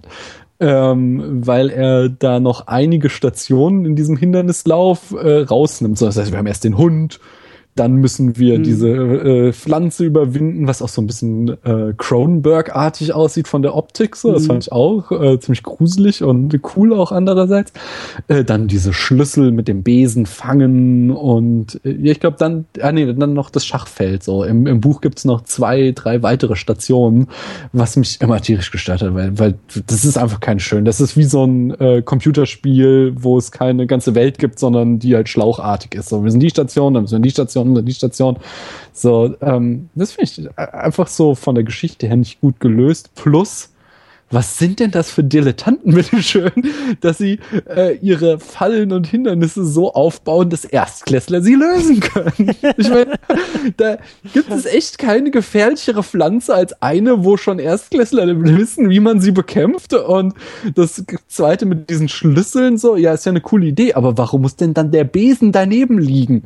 Warum so, hätte man doch auch, nur wenn du weißt, dass du den Besen mitnehmen musst, kannst du den Schlüssel fangen. Aber nein, mhm. wir haben da mal gerade einen zurechtgestellt. Das dachte ich mir bei dem Schachspiel auch. Ich dachte so, hm, ein Glück, dass sie zu dritt sind und nicht zu zweit. Dann wäre der Film ja. vorbei. ja, das ist, das ist tatsächlich, dieses, dieser Hindernislauf, der stört mich ganz gewaltig. Das ist schlecht inszeniert. Und äh, in der allerletzten Szene, da haben wir noch mal so ein äh, Moment, wo es nochmal was, was so mein größtes Kritikpunkt an diesem und an allen Filmen ist, dieses durch den Plot hetzen. Äh, da zieht Hagrid so ein Fotoalbum aus der Tasche und hast du dich nicht gefragt, wo das jetzt herkommt? Nee, ich, ich habe mir so gedacht, witzig, mit iOS 9 haben wir doch diese animierten Bilder auf, auf iPhones bekommen. äh, so iPhones nee, Magie. Ich kenne kenn halt den Hintergrund aus dem Buch, aber ich dachte mir so, so, wenn ich das nicht wüsste, würde ich mir denken so, was für ein Arsch. Der kann sich doch denken, dass Harry äh, seine Eltern vermisst. Warum gibt er ihm das, dieses Buch erst jetzt? Wo hat er das denn auf einmal her? Und so, das ist halt wirklich nur wieder so eine Szene, so, wo dann jeder Buchleser sagt, ah, ja, Hagrid, der hat alle alten Freunde von Harrys Eltern angeschrieben, damit sie ihm Fotos schicken, damit er dieses Album machen kann, okay. das er dann Harry geben kann, damit, wenn er wieder bei den schrecklichen Dursleys ist, sich nicht so alleine fühlt, sondern was hat, um sich an seine Eltern zu erinnern. So, und das ist eben sowas, das wird halt nicht erzählt, sondern, oh, ich habe hier noch dieses Fotoalbum, schau mhm. mal, deine Eltern, hast du doch die ganze Zeit so vermisst, ist das nicht toll? Und das sind halt diese Sachen, die mich dann doch sehr an dem Drehbuch stören. Ja, das wollte ich noch abschließend. Hättest du das denn besser gefunden, wenn sie es vielleicht weggelassen hätten? Ich hätte es wahrscheinlich, ja. Insgesamt ähm, finde ich, ich hatte den, also den letzten Film, den ich jetzt frisch geguckt habe, war der vierte Teil. Und ah, da ist eine ganz unglückliche Wahl getroffen worden, weil da haben sie die quasi Hälfte des Buches weggelassen und ausgerechnet die falsche Hälfte. Wow, okay. Und ähm, aber der Teil hat äh, eine großartige Sequenz in der Mitte des Films, wo er sich einfach mal gelöst hat, wo er mal nicht versucht, das Buch nachzuerzählen, sondern eben, da gibt es so ein Ereignis, den Weihnachtsball, und diesen Weihnachtsball erzählt er komplett frei und erzählt ihn, äh, haben sich da einfach äh, mal Drehbuch und Regie Gedanken gemacht, wie erzählen wir diese Geschichte von diesen Pubertierenden, oh, die zum ersten Mal tanzen gehen mhm. und, äh, und das ist ganz, ganz großartig gemacht und sowas hätte ich mir halt lieber gewünscht, dass man versucht herauszufinden, was ist denn die Essenz? So, hm. so, ne? In, dem, in dieser Szene so, ah, es gibt da diesen Ball, so, so, ich weiß auch bei mir irgendwie, Balle sind ja in Deutschland nicht so das Ding so, aber die erste Party, wo man irgendwie hm. äh, ohne Eltern, so, also wo die halt nicht mehr irgendwie Kindergeburtstag war, sondern so schon irgendwie Teenager-Geschichte, so, das sind so diese entscheidenden Punkte in so einer Coming-of-Age-Geschichte und dann sich nicht zu fragen, wie setzen wir sklavisch um, was da auf den Seiten des Buches steht, sondern wie schaffen wir so die Essenz ja. da heraus rauszuarbeiten, um das uns äh, in Bilder zu packen. Und sowas hätte ich mir äh, auch für diesen Teil viel mehr gewünscht. Dass halt nicht unbedingt jeder Blockpunkt sklavisch abgehakt wird, sondern dass wir uns eher überlegen, so, okay, Harry, und das wird zum Beispiel mit, auch mit dem Spiegel wird das gut gelöst. Es ist zwar, glaube ich, auch dicht am Buch, aber ähm, das halt, die Essenz ist so, Harry ist das Waisenkind, das nie seine Eltern hat und kommt jetzt in diese Welt, die es auch mit sich bringt, dass er Sachen über seine Eltern erfährt. Und er möchte am liebsten in diesem Wissen versinken, das er da bekommt und muss erst durch Dumbledore da rausgerissen werden und gesagt bekommen, Harry, es ist zwar schön und gut so, dass du jetzt deine Eltern gefunden hast und dass du jetzt Sachen über sie lernst und sie hier sehen kannst, aber das ist nicht dein Leben, sondern du musst deinen eigenen Weg gehen und deswegen muss ich dir diesen Spiegel jetzt wieder wegnehmen. Mhm. Und äh, so, so, so Szenen hätte ich mir lieber gewünscht, wo man halt sich denkt, ähm, wie schaffe ich es denn so, eben die, die, die zentralen Thesen dieses Buches herauszunehmen und die in wirklich filmischen Mitteln zu erzählen. Und das wird, finde ich, in diesem Film wie in der ganzen Reihe viel zu selten gemacht. Ja. Ja. Ja, äh, ja. Lass uns du als ein allgemeines Thema ansprechen. Genau, ich, ich, ich wollte dahin. Ich wollte eigentlich gerne noch so als Zwischenspiel vielleicht so ein paar Fragen oder Beobachtungen mhm. auch noch mal so ein bisschen lose reinwerfen, die vielleicht schon jetzt sich bei mir auch so angefühlt haben wie, hey, ist das etwas, was mir jetzt auffällt und später vielleicht einen Payoff liefern wird oder sowas? Ja, bitte. Ähm, äh, ein Punkt gleich am Anfang hattest du ja auch schon so ein bisschen erwähnt, irgendwie da die, die Rolle Harry kann mit Schlangen sprechen. Ist mir gleich mhm. aufgefallen, so Tiere. Tiere mhm. als, ja, irgendwie, ich weiß nicht, als Motiv oder als Element in dieser magischen Welt. Es gibt die sprechende Schlange, es gibt irgendwie die Eulen, die die Briefe liefern, die Frösche, die irgendwie Ron, glaube ich, ständig aus der Tasche springen. Nee, äh, Neville. Neville. Das oder Neville, ja. Äh, äh, der hat hier noch, der wird noch eine größere Rolle kriegen. Entschuldigung, muss ich mal kurz wieder mhm. abhören. Äh, Neville ist ein ganz, ganz, ganz toller Charakter, der noch äh, äh, auch ein, man könnte quasi einen eigenen Podcast über Nevilles eigene Heldenreise machen, weil der ist so super, auch wenn er so wenig Screentime kriegt. Und diese Kröte äh, gehört Neville. Aber deine Frage zu Ende, bitte. Sehr schön. ähm, ja, also diese, diese, diese wiederkehrenden Tiere sind mir jetzt einfach aufgefallen. Mhm. Ohne, was ich auch ganz schön finde, das wird jetzt einfach nur so irgendwie gezeigt, das ist da. Und ich habe mich halt gefragt, okay, ist, wird das irgendwie noch, wird das eine größere Rolle spielen? Hat das eine tiefere Bedeutung? Gibt es da irgendwelche, äh, ja, wird das irgendwie nochmal aufgegriffen? Und ähm, ja, also du kannst wahrscheinlich, du kannst das alles schon beantworten, aber ich wollte es erstmal so in den Raum werfen und sagen, okay, vielleicht. vielleicht. Ich würde gerne ein bisschen anteasern. Ich würde gerne äh, teasern, also das heißt mal, äh, das mit der Schlange wird eine ganz zentraler Punkt der ganzen Geschichte werden mhm. bis zum Ende. Ähm, und insgesamt haben Tiere im Zyklus ein äh, äh, wichtige, aber vor allen Dingen auch vielseitige Rollen. Also zum Beispiel diese Kröte von Neville, die ist wirklich nur Comic Relief und zeigt äh, halt auch, was er für ein Charakter ist. So, er mhm. hat halt irgendwie im, im, Buch wird noch mal erwähnt, Kröten sind total uncool, sind total out. Irgendwie vor 50 Jahren wollten die Leute Kröten haben, heute nicht mehr. Und Neville ist halt der, der immer noch die Kröte hat. Mhm. Und äh, das ist auch schon so eine ganze Rolle, aber so zum Beispiel die Eulen und vor allen Dingen Hedwig und ähm, äh, äh, wurde ja doch Rons Ratte hat man auch schon mal gesehen. Die haben, haben werden alle noch äh, und noch viele weitere Tiere werden große Rollen haben, äh, die aber ganz ganz verschieden sein werden. Okay. Mhm. Aber auch interessant, ne? Das meine ich so mit Beobachtung, wenn du sagst so als Charakterisierung können mhm. sie funktionieren. Also die Tiere sagen etwas über die Menschen, mit denen sie irgendwie interagieren, zu denen sie gehören. Mhm. Oder okay, das, das kann ich schon mal hinnehmen, weil dann weiß ich, worauf ich die nächsten Male auch irgendwie achten kann. Ähm, ja, der, der, der Gruselfaktor, den hatten wir schon so ein bisschen erwähnt. Ähm, ganz am Anfang. Also äh, Spannung und vielleicht auch eben ja Grusel oder, oder es, es ist ja kein Horror. Ja, so weit brauchen wir ja nicht gehen, aber vielleicht ja diese, diese spannenden Elemente oder auch diese dunkleren Seiten, die auch angedeutet werden, wenn eben von schwarzen Magiern gesprochen wird und äh, Voldemort, der ja der größte aller ist. Und ähm, das fand ich schon mal interessant, dass eben der Film hier auch schon in diesem eigentlich optimistischen, bunten, netten Kindersetting irgendwie diese Elemente so mit reinnimmt, bei, bei denen ich, also ich frage mich halt auch, oder ich kenne ja auch noch so ein bisschen so die Stimmung aus den letzten Filmen, und das fühlte sich eben alles dunkler und, und bedrohlicher an. Und das ist ja, also diese, mhm. diese ganze Story steuert ja viel mehr, glaube ich, auf so Weltuntergang und irgendwie sowas hin. Und müsste, so aus meiner unwissenden Perspektive, dann ja eben auch immer mehr mit solchen Elementen spielen. Also, um es vielleicht auf den Punkt zu bringen, ich frage mich, ob jetzt diese dunklen, düsteren Gruselmomente hier auftauchen im ersten Film und verpuffen und nie wieder wichtig werden oder ob hier auch schon eine Grundlage für späteres gelegt wird, für also dass der Film zeigt, hey, diese Elemente sind Teil der Welt und wir bringen sie hier schon mal so langsam mit rein mit dem äh, was war das Einhornblut, was dich irgendwie stärker macht und sowas, ja. Und in späteren Filmen wird es dann auch noch weiter ausgetragen. Ich mhm. vermute eher letzteres, aber eben ja, ist mir schon mal aufgefallen, dass diese Filme eben auch gruselig werden können. Mhm. Ähm, Darf ich mich ja. gerne immer dazu. Ich versuche mich auch mit Spoilern bedeckt zu halten, aber immer noch ein bisschen äh, den Nerd hinterher zu schieben.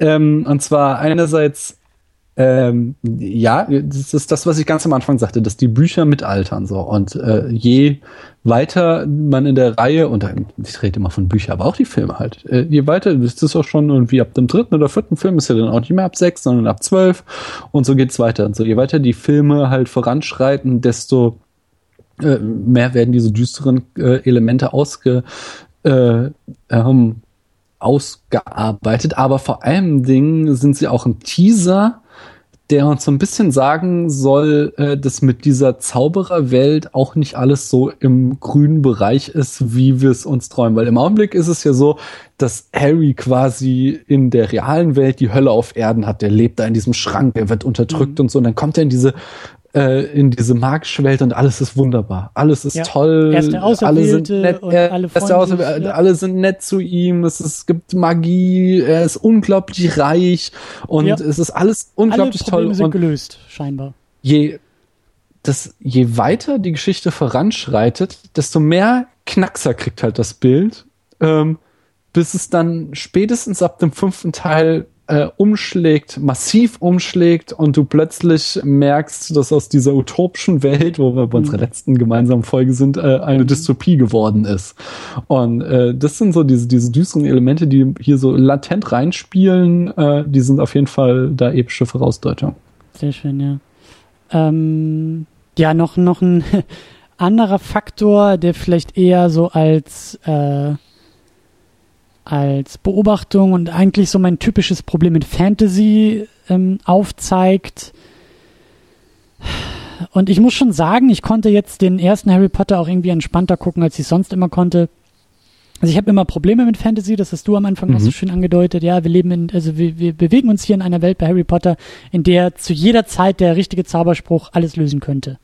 Mhm. So. Und ich sitze halt immer davor und, und ich merke, je mehr ich mich jetzt auch irgendwie mit Fantasy beschäftige, vielleicht auch wieder so ein Vergleich zu diesen Superheldenwelten, ich brauche Regeln.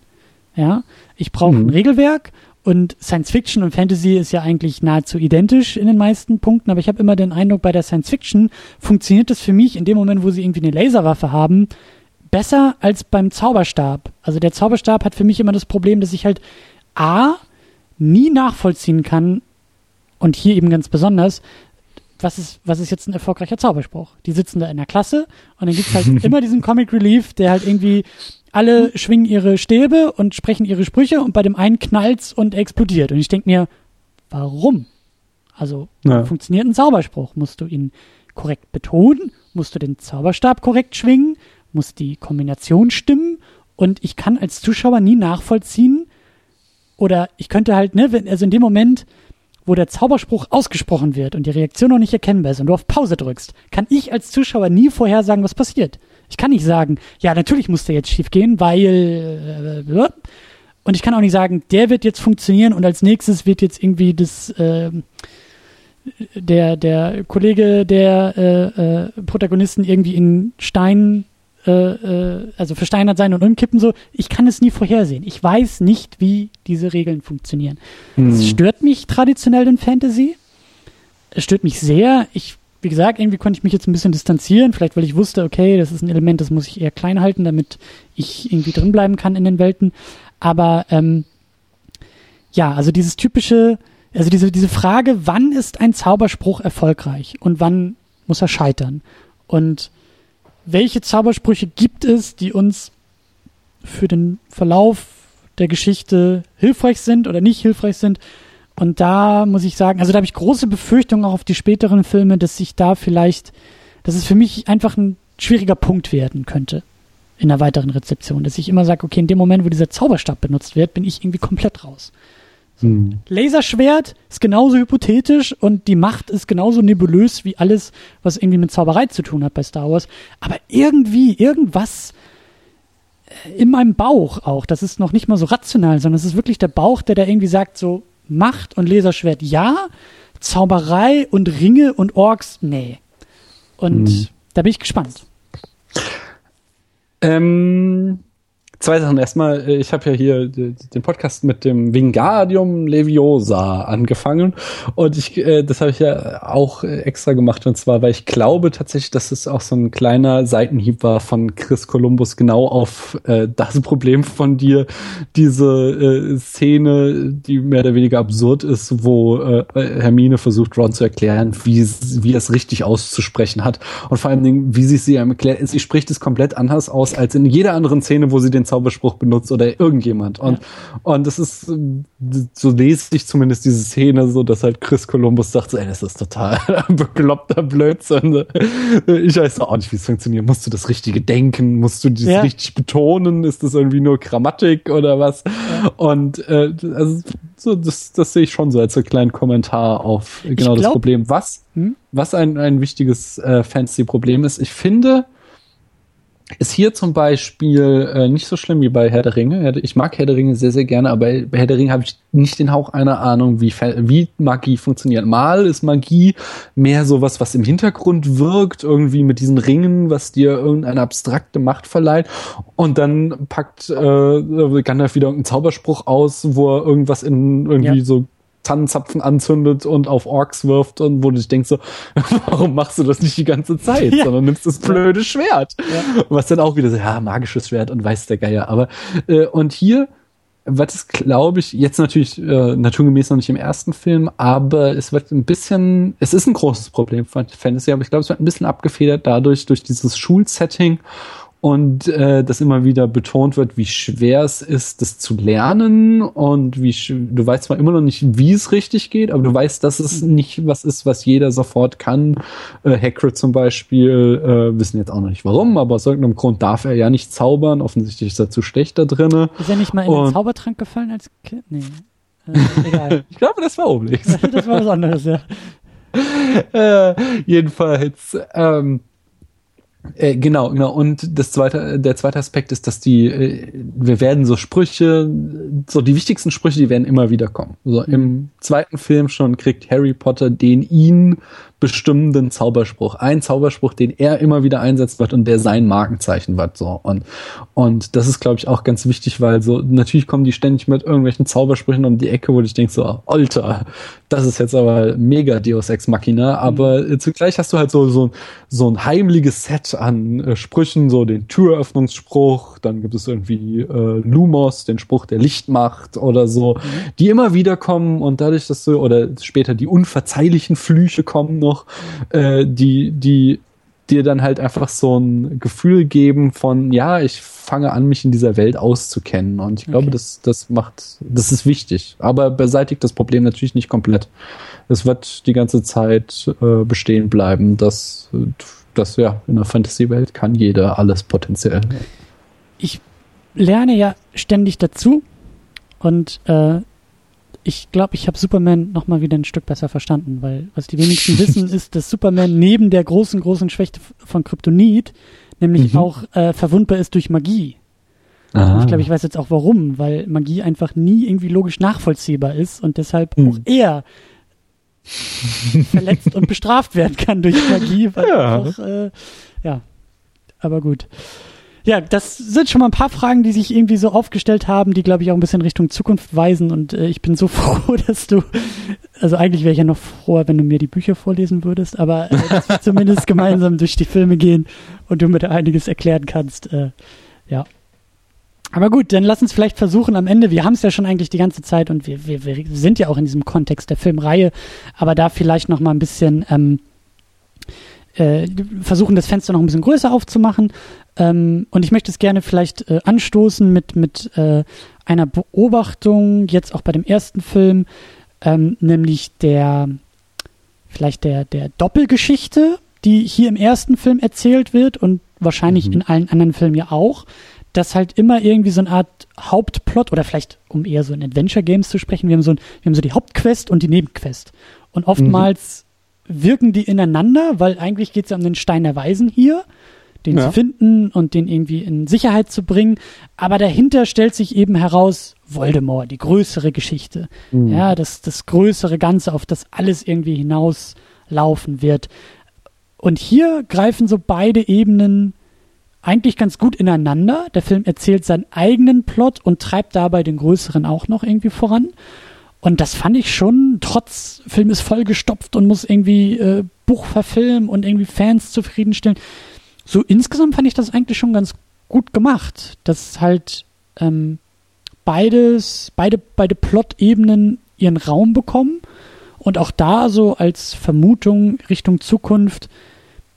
Ich kann mir vorstellen, dass es vielleicht noch mal problematischer wird in späteren Filmen, dass man irgendwie sagt so, oh, jetzt, jetzt merkt man auf einmal so im vierten oder sowas übernimmt der Hauptplot massiv irgendwie die Handlung und der Nebenplot wird immer unwichtiger oder der, der kleinere Plot wird immer kleiner gemacht oder genau andersrum, dass man vielleicht irgendwie im letzten Film merkt, oh Gott, wir haben so viele Handlungsstränge, die wir zu Ende führen müssen, wir haben gar keine Zeit mehr für den eigentlichen Hauptstrang. Also diese doppelte Erzählebene, die hier angedeutet wird, die sich, denke ich, durch die Reihe tragen wird, immer einen, einen Hauptplot und also den großen Hauptplot und immer noch einen kleineren nebenbei.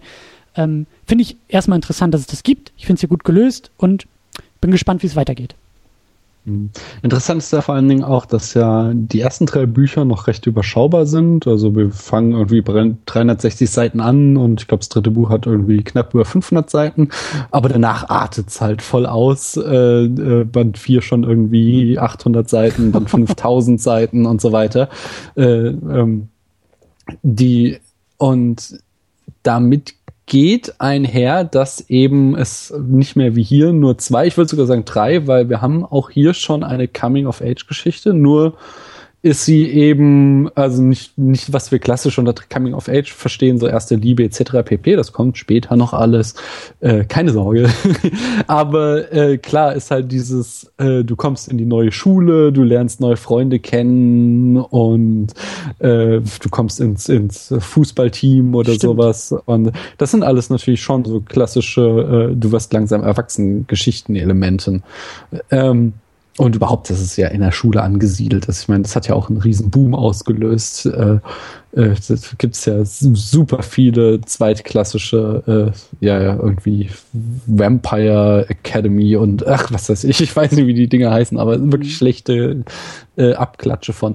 Ähm, und das zeigt halt, hier haben wir halt quasi schon drei Geschichten, die ineinander verwoben sind. Und später bei diesen tausend Seiten Büchern sind es entsprechend viel mehr Geschichten, die noch ineinander äh, verwoben sind. Und eine äh, Sache, auf die wir achten sollten, die ich spannend finde, ist, dass halt, äh, wenn ich es richtig in Erinnerung habe, gehen die verschiedenen Regisseure und Drehbuchautoren der verschiedenen Teile unterschiedliche Wege, wie sie natürlich die Komplexität reduzieren, weil du hast, du kannst keinen mhm. zehn Stunden Film machen, mhm. sondern du musst es ja letztlich immer auf zwei Stunden runterbrechen.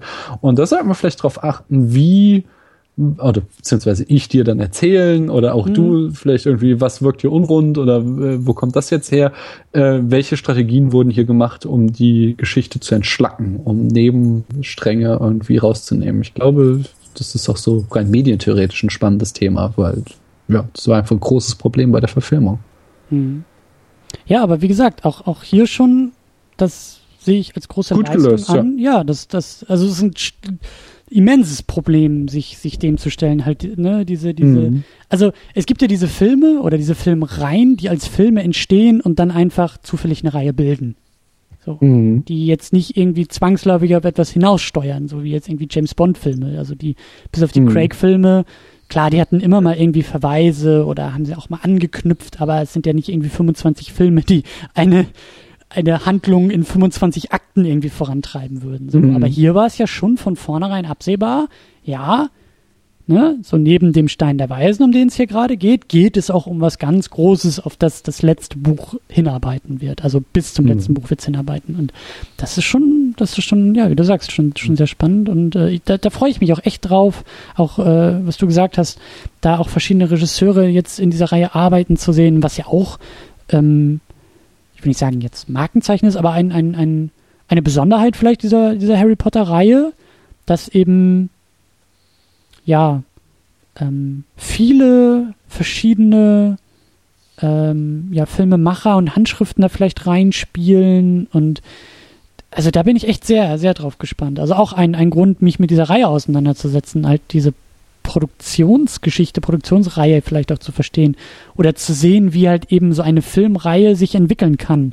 Ja, der Cast ist immer der gleiche oder hauptsächlich der gleiche und äh, Drehbuch scheint ja irgendwie auch äh, ähm, mit, mit äh, ähnlicher Besetzung geschrieben zu sein und Rowling schreibt ihre Bücher selber, aber die Regisseure sind irgendwie immer anders und mhm. äh, wie du sagst, dann wird irgendwie die ganze Thematik noch erwachsener und so. Also es gibt eine große Veränderung in einer Filmreihe und oft sind Filmreihen dazu verdammt stillzustehen. Guck dir Marvel an, also ja, es geht zwar auch voran, aber eigentlich steht alles auch die ganze Zeit still. So. Mhm. Und äh, das ist hier irgendwie schon anders und da bin ich auch drauf gespannt. Ähm, ja, und dann äh, wolltest du auch noch ganz gerne darüber sprechen, wie diese Harry Potter-Filme ähm, ja so als, als Kinderfilme vielleicht auch funktionieren. Oder, als, mhm. oder über, über weitere Kinderfilme vielleicht auch noch sprechen. Ähm, weil ja. Harry Potter da ja auch einen Boom ausgelöst hat, ne? Ja, sicher. Ähm, ähm, ähm, ich habe eigentlich auch immer, bin da immer mal wieder drauf gekommen. Ich finde, ähm, ich glaube, die Quintessenz ist einfach, ich finde es diesen äh, Unter Stein der Weisen keinen äh, guten Film, aber ich finde ihn durchaus einen guten Kinderfilm. äh, weil er zum Beispiel, hatten wir am Anfang das Thema Overacting, aber das ist im Rahmen halt. So, das ist, man kann andere Kinderfilme sehen, die so schlecht und so schrecklich sind. Und was mich ähm, an äh, vielen Kinderfilmen stört, ist eben, dass so, ja, Kinder können noch nicht so gut, äh, gut von schlecht unterscheiden. Wenn ich meiner Tochter irgendwie zwei Filme zeige und das eine ist Harry Potter und das andere ist eben Bibi und Tina, ich finde beide toll. So, die, die hat eben noch nicht wie wir irgendwie tausend Filme gesehen und hat sich ein entsprechendes Wissen erarbeitet, was Was, gut ist und Tochter was hat schlecht nicht ist. drei Jahre lang Filmwissenschaft studiert? ja, siehst du, sowas nicht. Sieben Jahre Philosophiestudium? Was? Also, Auch keine Medienwissenschaft. Sorry. Hat sie halt alles noch nicht drauf und entsprechend äh, findet sie erstmal alles toll. Alles, ich mein, das ist ja auch super. Ich meine, so, so die ganzen ausgelutschten Tropes, die wir schon zum tausendmal gesehen haben, die sieht sie zum ersten Mal und findet sie toll. ja, Das- deswegen, deswegen da meine ich möchte das ich auch. gerne so, wieder durch die hin. Augen der eigenen Kinder, glaube ich, sowas wahrzunehmen, muss wunderbar sein. Das ist, das Also, ist wunderbar. Ähm, gehört, also mit der Grund war, also abgesehen davon, dass äh, du irrst dich in deiner Einschätzung, dass Frozen ein absolutes Meisterwerk ist.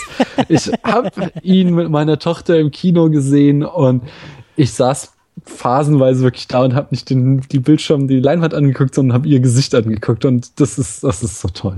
Ist, wenn Kinder wirklich Ja. bei dem blödesten Witz, den wir schon tausendmal gesehen haben, äh, laut auflachen und äh, bei jeder äh, so vorhersehbaren dramatischen Wendung einfach mitfiebern, das, das ist wirklich ganz, ganz super. Vielleicht, vielleicht um so, um so diesen, diesen, diesen äh, Aspekt irgendwie noch zu betonen, für mich eines der prägendsten Kinomomente wirklich meines Lebens ist, Mhm. wie ich mit meinem kleinen Bruder, da war der, weiß ich nicht, fünf, sechs oder so, der brauchte, glaube ich, noch diesen, diesen äh, Autositz im Kino, damit er hoch genug sitzen kann. Und wir haben Findet Nemo im Kino gesehen. Mhm. Und Findet Nemo, ja, mit diesen beeindruckenden Unterwasserwelten, die eben da auf der Leinwand passieren. Mhm. Und ich habe ich werde das Bild nie vergessen. Ich habe einmal zu meiner Linken rüber geguckt und es muss einer der ersten Kinofilme gewesen sein, die mein Bruder überhaupt gesehen hat. Und wie diese, diese bunten Unterwasserwelten, also wie dieses Licht au- auf seinem Gesicht prasselte und spiegelte und wie ich gemerkt habe, dass seine Augen und sein ganzer Geist so offen war für alles und wie er so fasziniert war von dem, von dem, vom, vom Kino, ja, von diesem Kulturmoment namens Kino. So, da, Mhm. Das ganz tief in mein Herz war das und ich dachte, da, da kann jetzt sonst was passieren in diesem Film. Das war ein großartiger Moment. So. ja. Und genau Und das, das Schlimme, ja. Das Schlimme ist halt, dass, dass viele ähm, Produzenten und Regisseure das halt ausnutzen und, und halt echt schlechte Geschichten erzählen. Billigste 0815 Plots und wie gesagt Overacting. Äh, mein Hassfilm war halt eben jetzt auch dieser Bibi und Tina Film, wo sie dann das Color Grading auf 11 gedreht haben, dass es wirklich unglaublich hässlich war anzusehen und es machte von vorne bis hinten keinen Sinn und alles, es, das war äh, sowohl Mädchen als auch Jungen da so im frühpubertären Alter waren so übersexualisiert und all so ein Scheiß. Wow. Und.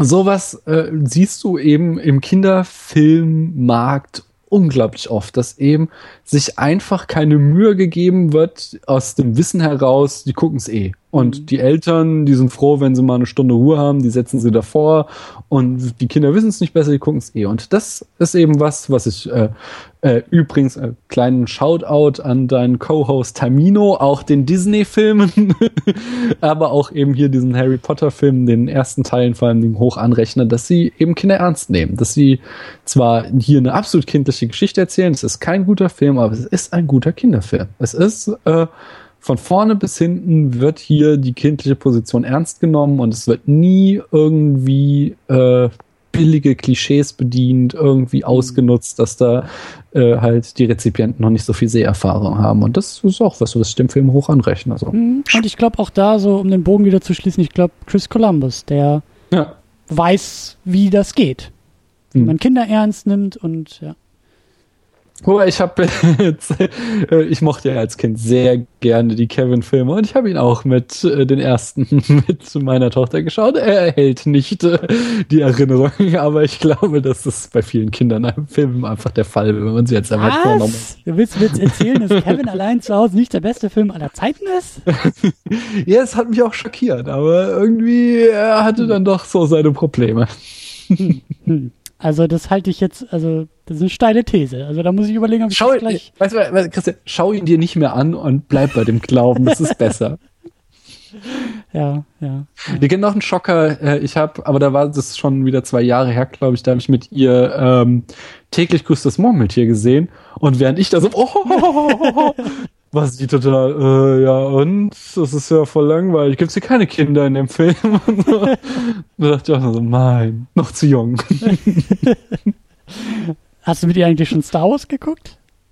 Nee, weil ja, das ist so ein ist es problematisch. Ähm, okay. äh, Im Gegensatz zu äh, euch, sage ich mal, bin ich ja den Prequels gar nicht so abgelehnt. Also natürlich sind die schlecht, aber ich würde es ja auch dann eher wahrscheinlich mit der Machete Order halten, mhm. falls ihr das was sagt, ja? Ja, ja die kenne ich. Äh, ihr also, schon so. Warte kurz, das ist ein, nee, das ist vier, eins, zwei, nee, Quatsch, nee, genau, so natürlich. Vier, fünf, zwei, drei, sechs. Ja. So guckst du es. Okay. So würde ich es ihr zeigen und ähm, äh, auch ganz großartiger Podcast äh, ist Der Weisheit. Und ähm, dort ist äh, ein Teil dieses Podcasts auch die äh, Elternbloggerin Das Nuf und sie hat sich da auch irgendwie im Podcast lange über Star Wars ausgelassen und eben äh, auch ein super interessantes und differenziertes Bild über Kinder und Filme ausgebreitet ähm, wo sie jetzt sagte, so klar, kannst du mit den Kindern gucken, je nachdem, wie halt die Medienkompetenz ist, aber sie sagte, und das kann ich mir gut vorstellen, dass sie, ihre Kinder, es ist noch, also Episode 4 ist ja dann eben der Einstieg natürlich, muss natürlich, äh, dass sie es noch nicht guckt und zwar wegen der Szene, wo Luke nach Hause kommt und äh, seine Adoptiveltern quasi sind äh, halt nur noch Kohleleichen ja. und da glaubt sie halt, das ist schon könnte ein traumatisches Erlebnis sein und das ist auch so der Moment, wo ich es mir noch aufhebe.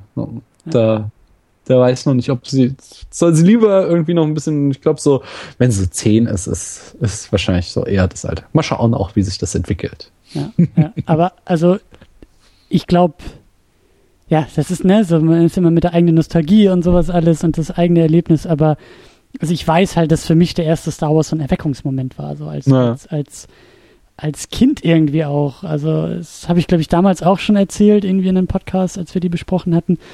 Ich weiß, wie ich damals als Kind immer, also gefühlt immer, das muss, ich weiß nicht, wie alt ich war. Ich war acht oder zehn oder sechs, ich weiß nicht, aber ich hatte vorher, vorher war für mich Star Wars Quatsch. Das war mit diesen Aliens und nee. Das ist, also ich kann mich dran erinnern, dass ich schon diese vorherige Meinung hatte von, das ist Quatsch, das ist, nee, das ist Quatsch, das ist doof. Und dann lief das halt irgendwie und irgendwie habe ich mich dann mal zu meinem Vater dazugesetzt, weil der schon wieder diesen Quatsch geguckt hat und es muss ein Sonntag gewesen sein, wo einfach nichts ging so, okay, man setzt sich da mal dazu und ich habe das so in Erinnerung, dass mir wirklich die Kinnlade runtergefallen ist, als ich gemerkt habe, was das ist und hm. sofort gepackt war. So. Und, und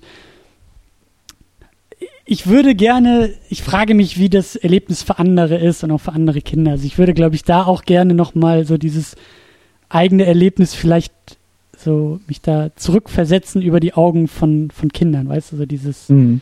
dieses. Das kann ich gut nachvollziehen. Aber was auch, ähm, und das passt auch wieder zu Harry Potter, es gibt so, ähm, also ich habe Star Wars später, also ich glaube, ich war so 10, 11, als ich, ich habe ja mit auch Episode 5 bin ich eingestiegen. Mhm.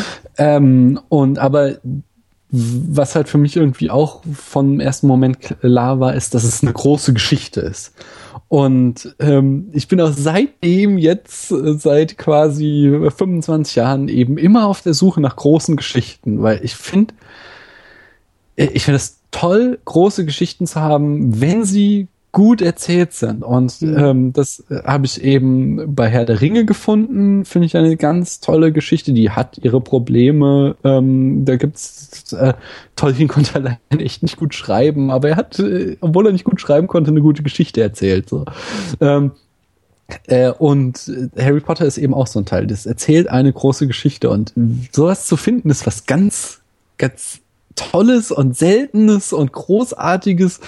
Und ähm, da freue ich mich auch drauf, äh, wenn meine Tochter das dann erlebt. Und das, das darf sie sich auch noch ein bisschen aufschieben. Ne? Mhm. Das wird hier gebührend zelebriert. Da kannst du dir gewusst sein, da äh, ist sie auf jeden Fall äh, äh, im richtigen Haushalt geboren worden. So. Das, und das glaube ich, ja. Äh, es gibt halt nicht so viele von diesen wirklich guten, großen Epen, äh, die es sich lohnt zu rezipieren. Wenn hier irgendwie die Hörerinnen und Hörer äh, noch welche kennen, von denen sie meinen, äh, müssen wir mal äh, irgendwie ja, gelesen oder gesehen haben, äh, nur her damit, ich bin wirklich echt immer auf der Suche danach und äh, ja, so, so wirklich viel kenne ich nicht, aber so ein paar gibt's, wo ich äh, mich auch schon drauf freue, wenn ich das dann meinen Kindern zeigen kann. Ja, ja, aber das haben wir auf jeden Fall hier gefunden mit Harry Potter. Eine große, große Geschichte, die mhm. sich viel vornimmt, die viel erzählen will. Das wird schon hier klar im ersten Film.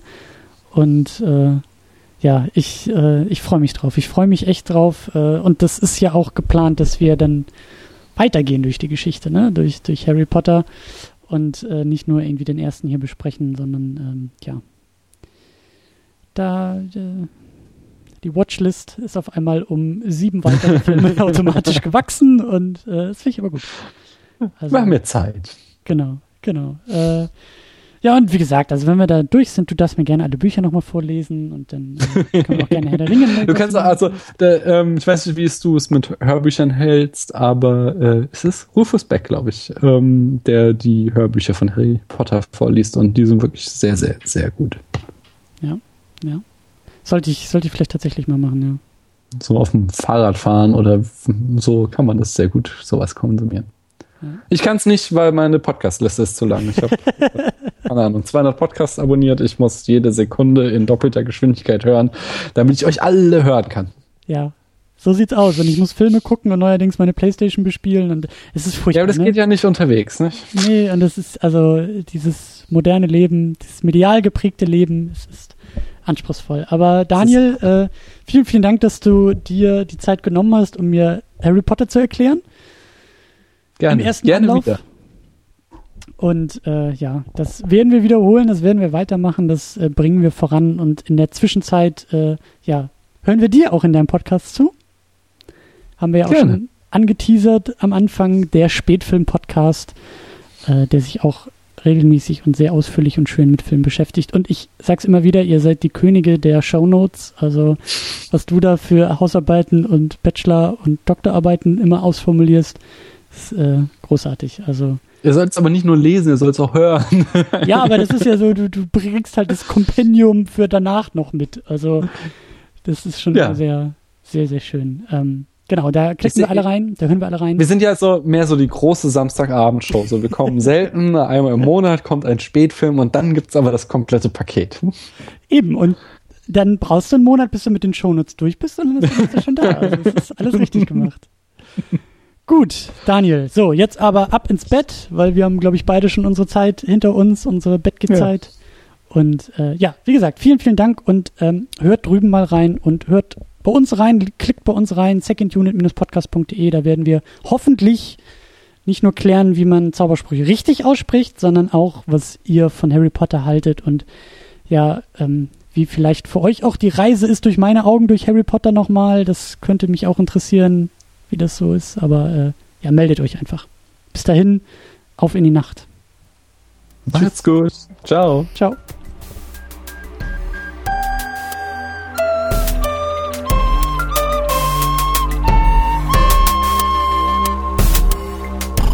Second Unit. Second unit.